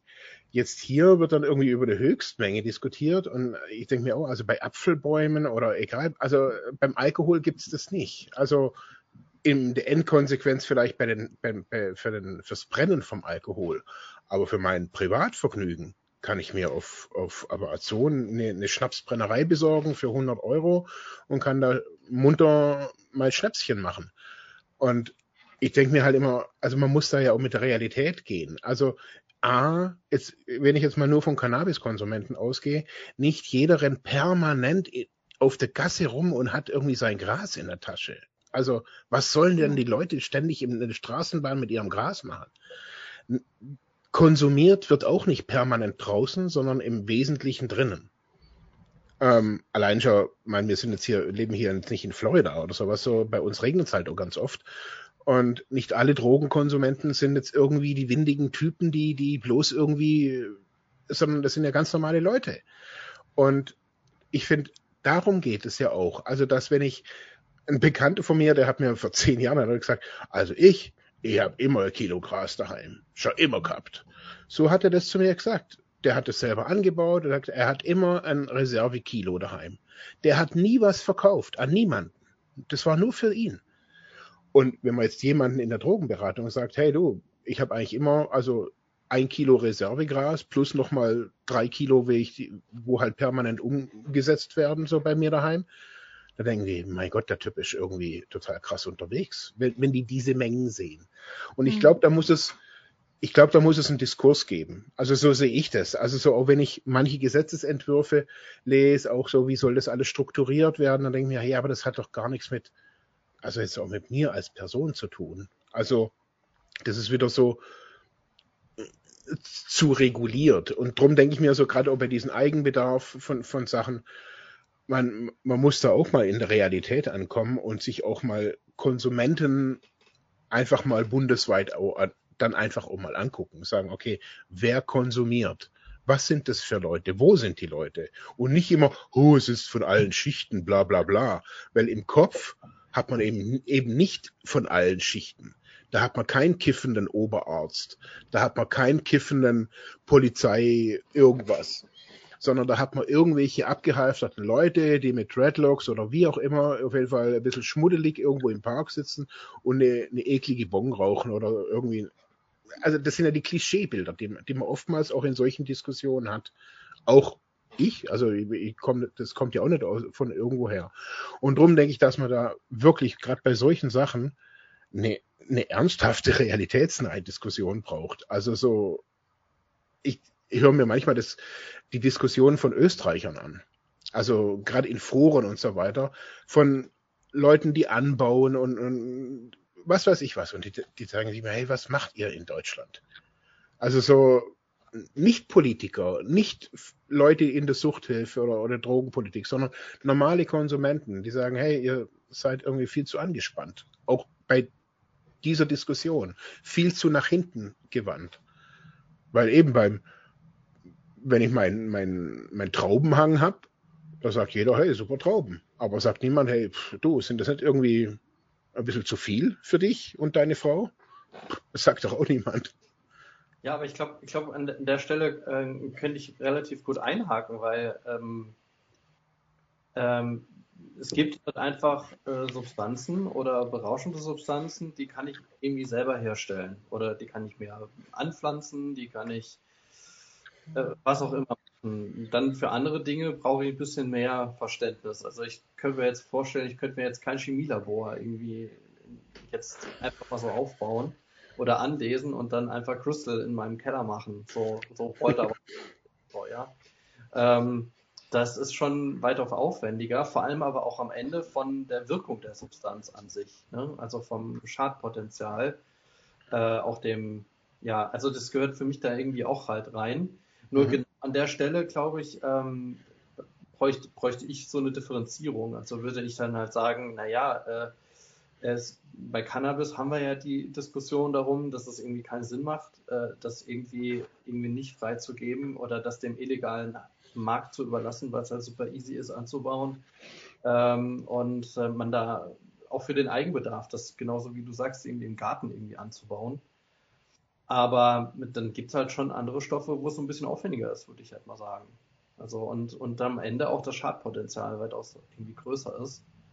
Und da frage ich mich halt immer, also das war so meine, das ist schon ein paar Jahre her, wo ich dann im Verband da, darüber diskutiert habe. Und dann kam ich dann schon nochmal so, ja, das ist so ein bisschen die konservative Seite in mir drin, wo ich sage, naja, ich muss halt irgendwie auch eine Substanz hinsichtlich des Schadpotenzials für die Public Health bewerten und dann irgendwie überlegen, wie weit will ich das verfügbar haben, was sind geeignete Maßnahmen, damit diese Substanz möglichst wenig Schaden verursacht. Ja. Wir haben ja diese absurde Situation, dass das zum Beispiel im Fall von Alkohol irgendwie die, die Verfügbarkeit nicht widerspiegelt. Ne? Das ist ja schon zigtausendmal diskutiert worden und trotzdem ändert sich politisch daran in Deutschland gerade recht wenig. Aber es, es, würde mir an der Stelle, glaube ich, würde es irgendwie dazugehören, so als Punkt. Also zu sagen, naja, was äh, wird denn vertrieben? Aber auf der anderen Seite gehört es auch wiederum nicht dazu. Insofern passt das auch so, wie das da steht, weil wiederum es nur nur in Anführungszeichen darum geht, diesen Eigenbedarf, also erstmal diesen kleinen Handel, diese kleinen Mengen, ähm, die wie auch immer äh, illegale Substanzen sind, irgendwie rauszunehmen und die Leute aus der Strafverfolgung zu nehmen, weil es ja auch, ähm, so jedenfalls mein Wissen ist, dass das der Großteil an Drogendelikten ist, die irgendwie verfolgt werden und die großen Händler irgendwie nicht angegangen werden. Also ich versuche nochmal auf Details einzugehen, damit wir da keine, damit es wirklich eindeutig ist, worüber wir sprechen. Ja. Ähm, also das eine, wie du ja auch gerade gesagt hast, da geht es ja nicht um das, was wir sagen, so um die ähm, Überlegungen dazu, wie gestalten wir einen legalen Handel, macht das bei Cannabis Sinn oder nicht. Wir sind dazu gekommen von der Überlegung, weil wir das ja hier drin haben als Punkt, ähm, es muss dargelegt werden, dass es sich nicht um einen Vorrat zum Eigenverbrauch handelt, egal ob erworben oder produziert. Das heißt, ähm, es soll dem Alkohol insofern gleichgestellt werden, auch wenn es immer noch illegal ist, dass wenn festgestellt wird, man hat ähm, irgendwie im Keller ein Crystal Meth Labor, aber produziert nur für sich selbst. Unwahrscheinlich, weil ich glaube, das, das wäre sehr teuer, aber theoretisch, wenn nicht nachgewiesen wird, dass man da ähm, zusätzlich, ähm, also die Polizei muss sich halt mehr Mühe geben, Beweise zu sammeln. Ich glaube, man kann sehr gut beweisen, wenn jetzt jemand ein Messlabor hat und dann äh, regelmäßig irgendwelche Touren geht oder mit bestimmten Geschäftsleuten, die man auch schon auf dem Plan hat. Also man wird diese Leute schon entdecken, die wirklich Handel treiben. Aber der Fokus der Polizei darf halt dann wirklich auch darauf sein, genügend Beweise zu sammeln, dass dieser Handel statt, tatsächlich stattfindet und nicht so wie jetzt eben Großteil einfach irgendwelche Konsumierende wegen Besitz ähm, äh, das Leben schwer zu machen und äh, Strafverfahren zu öffnen. Und da gebe ich auch noch was an, an die Hand, um da zu verstehen, das geht jetzt auch aus dem Text und allen nicht heraus, aber vielleicht hilft es auch nochmal zu differenzieren, ähm, wo diese Strafverfolgung oder wo diese Änderung tatsächlich stattfindet in unseren Forderungen. Ähm, es gibt drei Ebenen, wo Strafverfolgung stattfinden kann oder wo Verurteilungen stattfinden können und Änderungen bei der Kriminalisierung oder zur Entkriminalisierung ansetzen können. Das eine ist beim Verhalten der Polizei, das andere ist beim Verhalten der Stra Staatsanwaltschaften in Ländern und ähm, das andere ist bei im Gericht. Ähm, da sind jeweils Menschen, die darüber entscheiden können, ob eine Verurteilung letztendlich stattfinden wird oder nicht.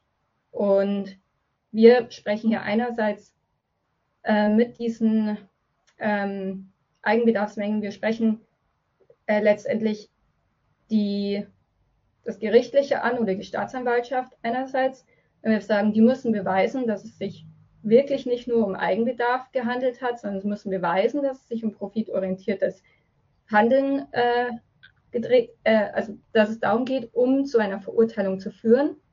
So, da ist die Beweislast wirklich, dass man Beweise sammeln muss. Ähm, und und ähm, dass wirklich dieses Verbrechen wirklich eine nachvollziehbare Straftat sozusagen äh, begangen wurde und das andere geht auf, das, ähm, auf die Polizei ein. Das heißt, wir haben diese indikativen, das kann man indikative Grenzwerte nennen.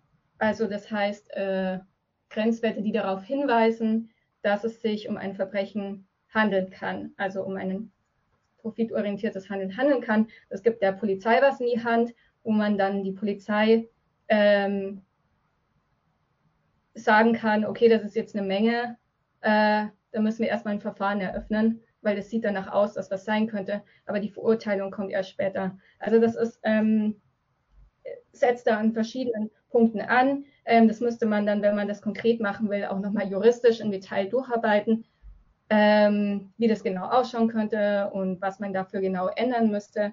Aber diese Ebenen, diese drei Ebenen gibt es, wo sich was ändern lässt.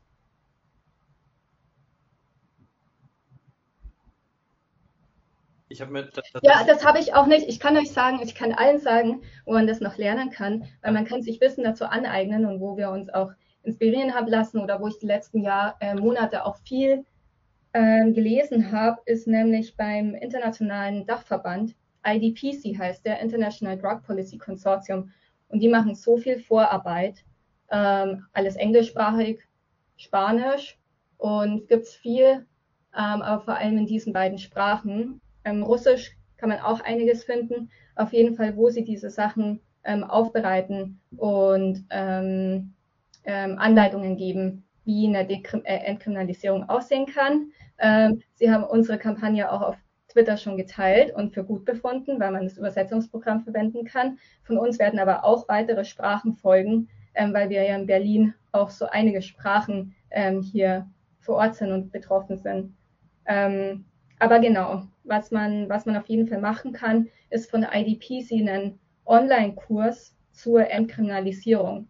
Und da kann man das Schritt für Schritt ähm, durcharbeiten, wie andere Länder das gemacht haben, ob die, ja, wie die Entkriminalisierung in anderen Ländern stattgefunden haben, ob das nur eine Ordnungswidrigkeit ist oder ob es eine vollständige Straffreiheit ist. Da gibt es auch unterschiedliche Erfahrungswerte was für Vor- und Nachteile das hat, was bei der Polizei und Staatsanwaltschaft und Gerichten zu ändern, ähm, weil das hat alles Vor- und Nachteile.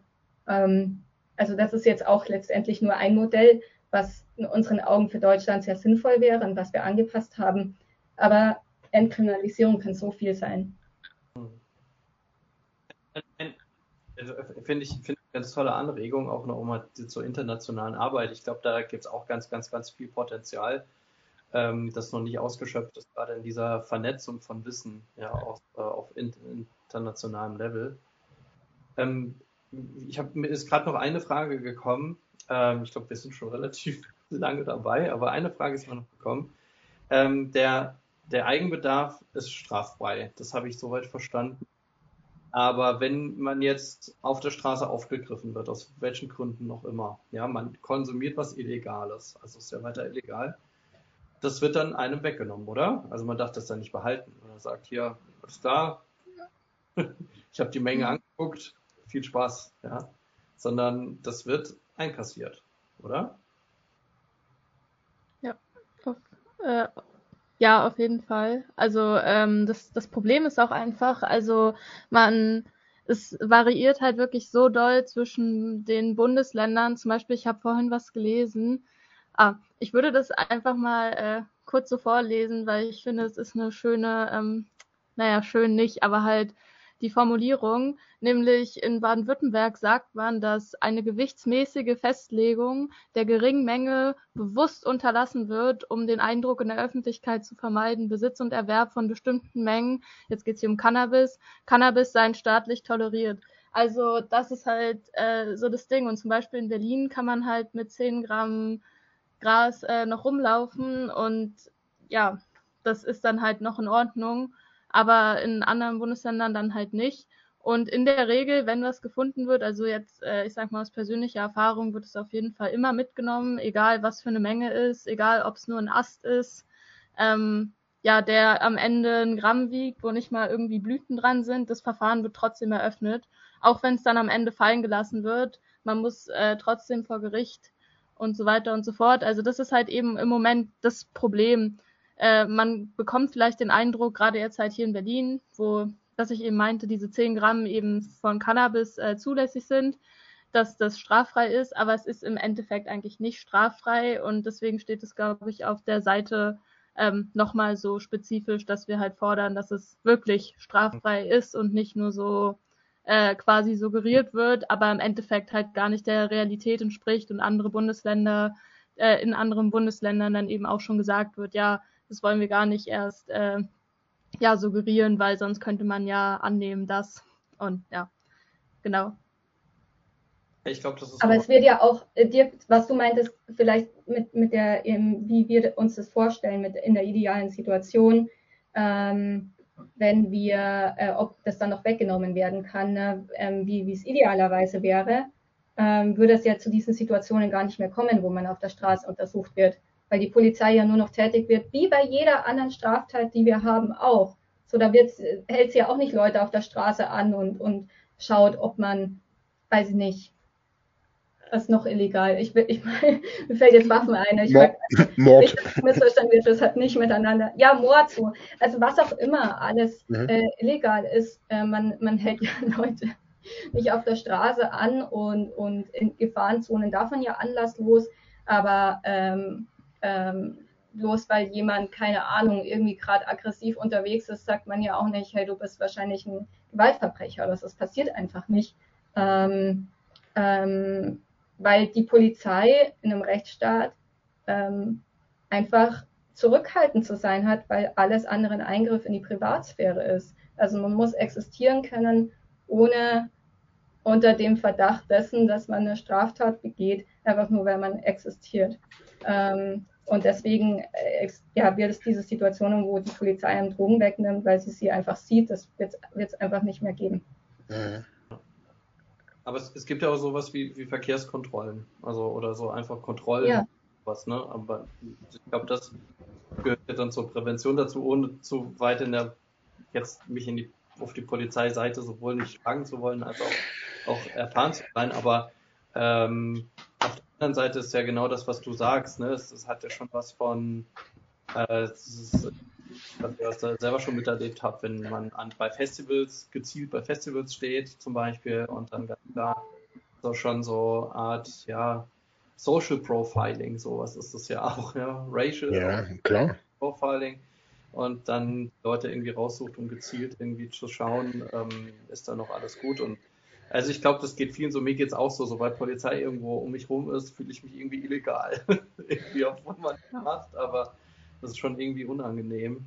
Ähm, aber vielleicht liegt das auch am Image, ne? genau an solchen, äh, an solchen Handlungserfordernissen. Ich weiß nicht, also ich würde jetzt einfach mal, ich behaupte jetzt einfach mal, dass es jetzt auch keinem Beamten, keiner Beamtin in normalerweise Spaß macht, irgendwie da rumzustehen und die Leute irgendwie anzuhauen. Ähm, hm. Halt diskutieren. So würde ich sagen. Ja, aber Ja, aber das sind, aber, aber das sind ja dann irgendwie auch dann ihre, den ihre individuellen Egos. Also so für mich persönlich merke ich so, also wenn ich da so denke, was, was wäre, wenn das jetzt, wenn wir in, in dieser idealen Form, ich glaube nicht, also ich glaube, dann müssen wir auch, also so wie du, die Art des Fragens, also gibt es dann noch Polizeikontrollen? Nein, weil es nämlich dann mündige und kompetente Bürger und, und, und Konsumentinnen gibt, also die halt vielleicht sich entscheiden, sagen, hey, ich bin voll auf Cannabis, hey, ich bin voll auf Meth, ähm, muss nicht irgendwie den, also so stelle ich mir das vor, also dass ich als, als Bürger die Wahl habe. Wenn ich sage, hey, ich möchte irgendwas Psychoaktives konsumieren, habe ich die Wahl. Und da kann ich da hingehen und kann das konsumieren. Und es ist bestimmt noch alles ein langer Weg bis dorthin, keine Ahnung. Aber dann muss ich eben nicht zum, zum, zum, zum, in, zum Dealer an die Ecke, sondern dann kann ich halt vielleicht das auch das von irgendwem verschrieben, erhalten oder wo immer. Aber ich, also da muss vielleicht auch Prävention hinkommen. Weniger auf, wir wollen nicht konsumieren, sondern hin zu einer Konsumkompetenz, die wir auch schon hier im, im, im, oder auch zu so einer Risikokompetenz, die wir hier im Podcast ganz am Anfang schon mal angesprochen haben. Ähm, und nicht immer so dieses, ha, wird kontrolliert. Nein, also warum soll kontrolliert werden? Wenn ich, wenn ich Konsument bin und, und, und, und achte auf mich, dann muss ich, muss ich nicht kontrolliert werden. Auch nicht im Führerschein, also auch nicht im, im, im, äh, im Verkehr. Weil ich nämlich sage, hey, wenn ich was getrunken habe, fahre ich nicht mehr. Und dazu braucht es dann Alternativen. Wie auch immer die mobilitätsmäßig dann aussehen. Es braucht ein anderes Taxisystem zum Beispiel. Also, dass wenn ich, das wenn ich trinke. Wie bitte?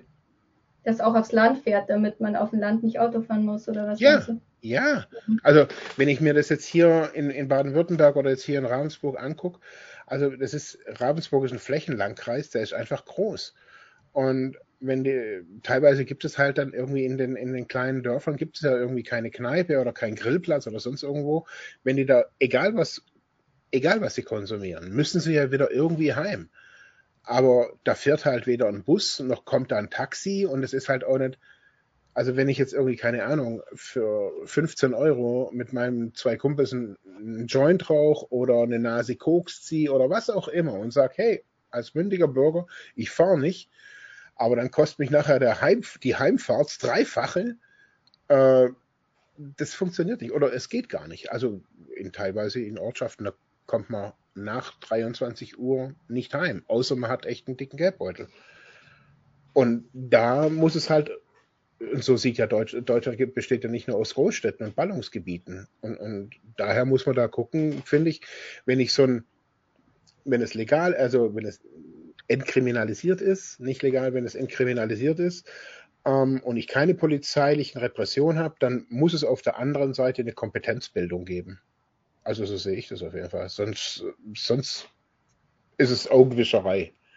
Also wir müssen quasi die, die, die Konsumenten akzeptieren, dass sie konsumieren und denen ihre Konsumkompetenz stärken in Prävention und nicht mit Höhe, sondern was konsumierst du, wie viel, und, und, und sie aufklären mit Informationen, mit Schulungen vielleicht auch auf der Straße.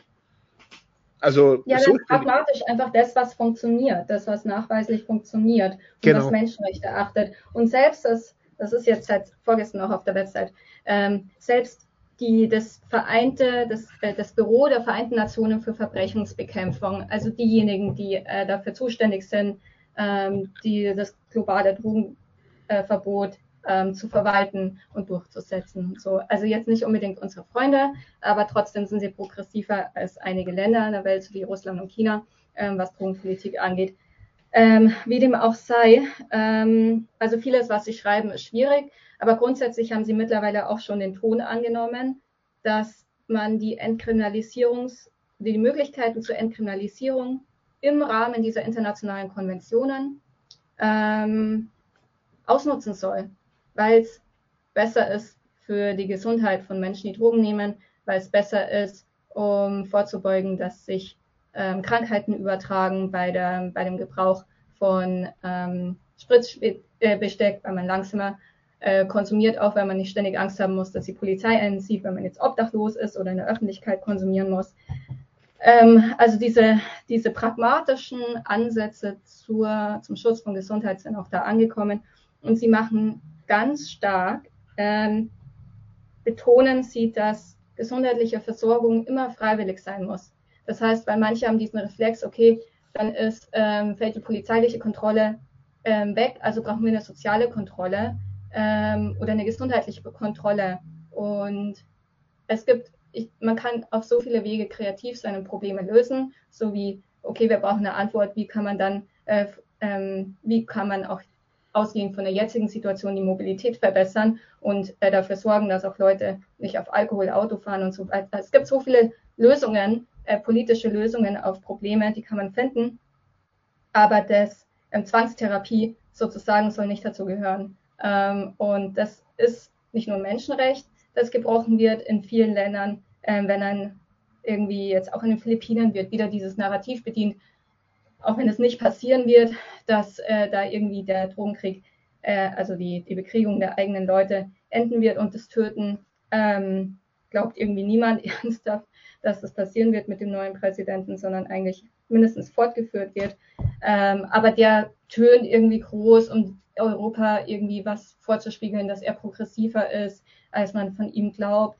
Ähm, ja, wir brauchen jetzt eine gesundheitliche Lösung äh, für das Drogenproblem und nicht mehr wie bisher, sondern wir brauchen ja Public Health Antworten und so.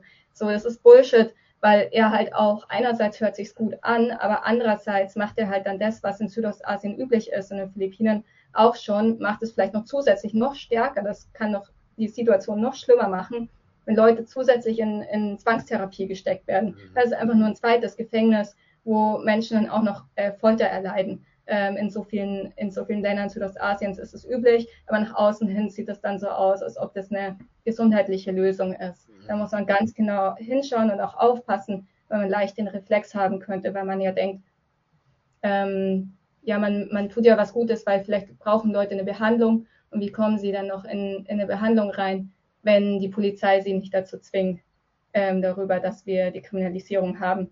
Aber ich glaube, ich weiß nicht, da habt ihr ja, oder Dirk, du hast ja da auch eine ganz andere Perspektive draus, ähm, de, aus deiner Erfahrung, aber jetzt so aus den, ähm, aus den, aus den, äh, aus dem, was ich sagen kann, einfach von dem Wissen, was ich mir angelesen habe oder was international dann auch bei IDPC und so weiter gesagt wird, ähm, ist, dass es halt einfach funktioniert und funktionieren muss, ähm, dass es freiwillig ist. Ja, ja.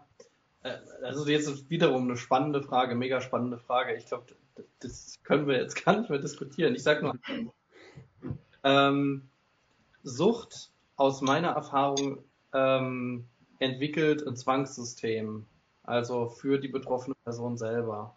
Also entwickelt sich einfach ein Zwang, etwas zu konsumieren. Und äh, darüber hatten wir es ja schon auch im Podcast immer mal wieder, ähm, dass einfach der eigene Wille ähm, nicht mehr, je nachdem, nicht mehr so stark im Vordergrund steht, sondern dass die Sucht einfach da ist. Die Sucht als weitere Problemstellung. Jetzt mal weg von Drogenkonsum, der jetzt nicht unbedingt eine Sucht mit sich ziehen muss. Ne? Aber ähm, und da ist aber die Frage, damit habe ich mich dann auch schon tatsächlich auch im Rahmen von sozialer Arbeit oder auch pra praktischer sozialer Arbeit etc. beschäftigt, ist ja auch die Frage von, ja, inwieweit greife ich tatsächlich in die Selbstbestimmung der Person ein, wenn sie selber, äh, wenn man selber aus einer, also aus einer helfenden Haltung, ja, das ist glaube ich wichtig, nicht aus einer strafenden oder sonst irgendwie pädagogisch äh, angesetzten autoritären Haltung heraus,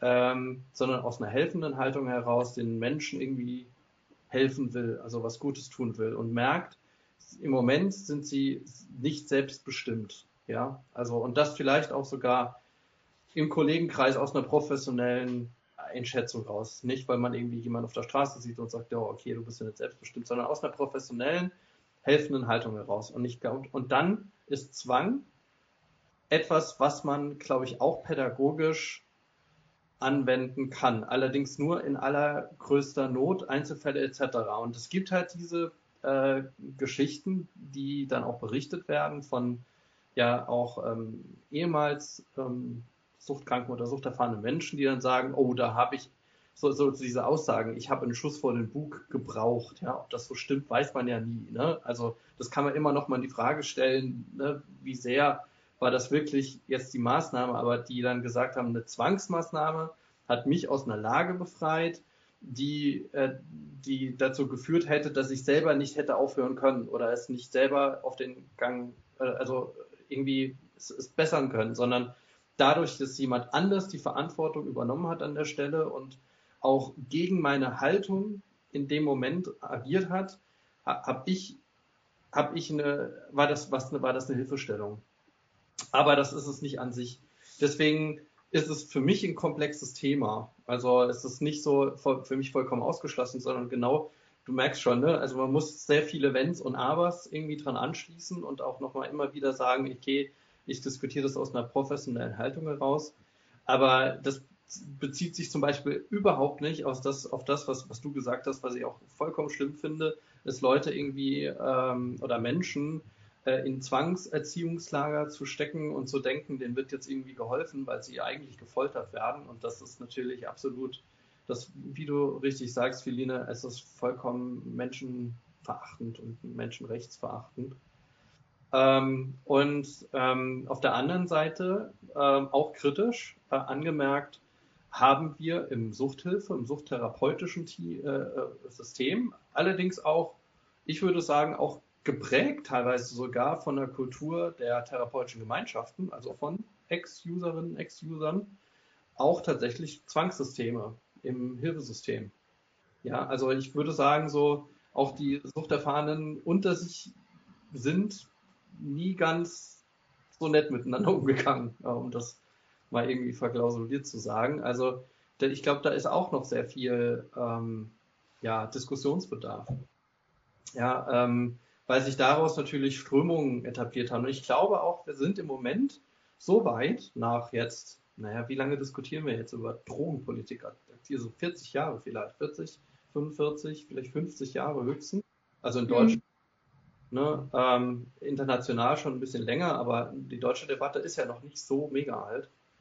Ähm, und ich glaube, da, da kommen wir jetzt auch langsam, und das finde ich gut, in so, eine anderes, in so ein anderes Wording rein. Also wo man auch diese Dinge mal kritisch auch nochmal ansprechen kann. Und man merkt das in der Behandlung an vielen Stellen, also indem man diskutiert schon seit Jahren, ähm, so ein beteiligungsorientierter Ansatz, ähm, das fällt mir der Fachbegriff nicht ein, ist aber auch nicht weiter wichtig, also dass man beispielsweise diese tausend Hausregeln abschafft, dieses, die es in der Suchttherapie gab oder auch immer noch gibt und überlegt, brauche ich das überhaupt? Ja, ähm, warum brauche ich Regeln? Aber genau diese Sache sind ja, da, da geht es ja um Zwang. Ne? Zwang als Mittel, als therapeutisches Mittel wo ist es sinnvoll und das ist einfach eine mega spannende Diskussion, die einfach auch geführt werden muss. Und ich finde, da macht ihr ja auch mit eurer Initiative oder mit euren Forderungen auch nochmal einen guten Aufschlag damit.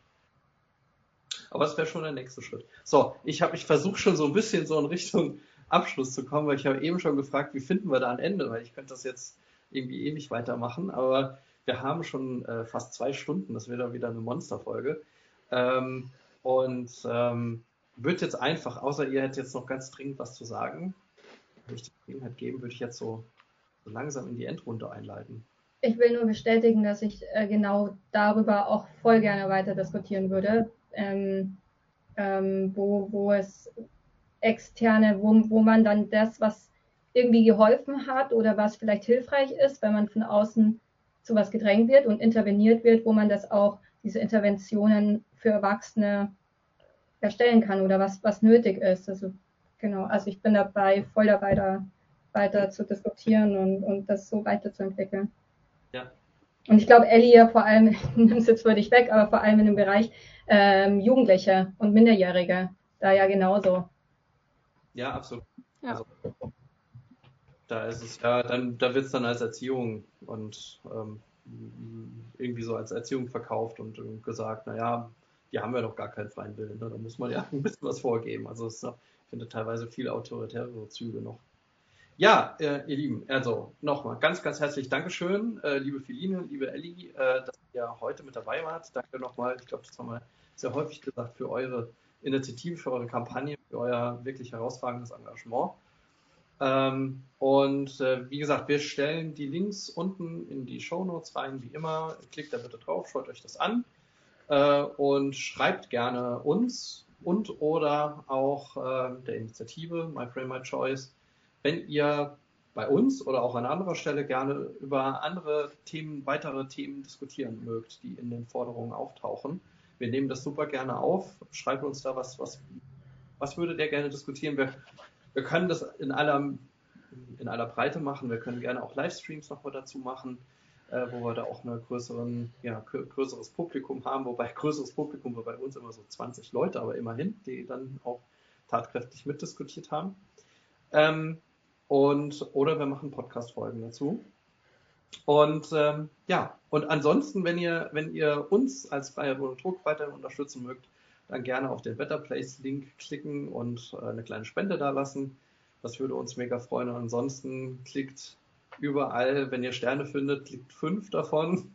Äh, überall, wo ihr sowas wie was abonnieren oder sowas findet, auch bitte draufklicken.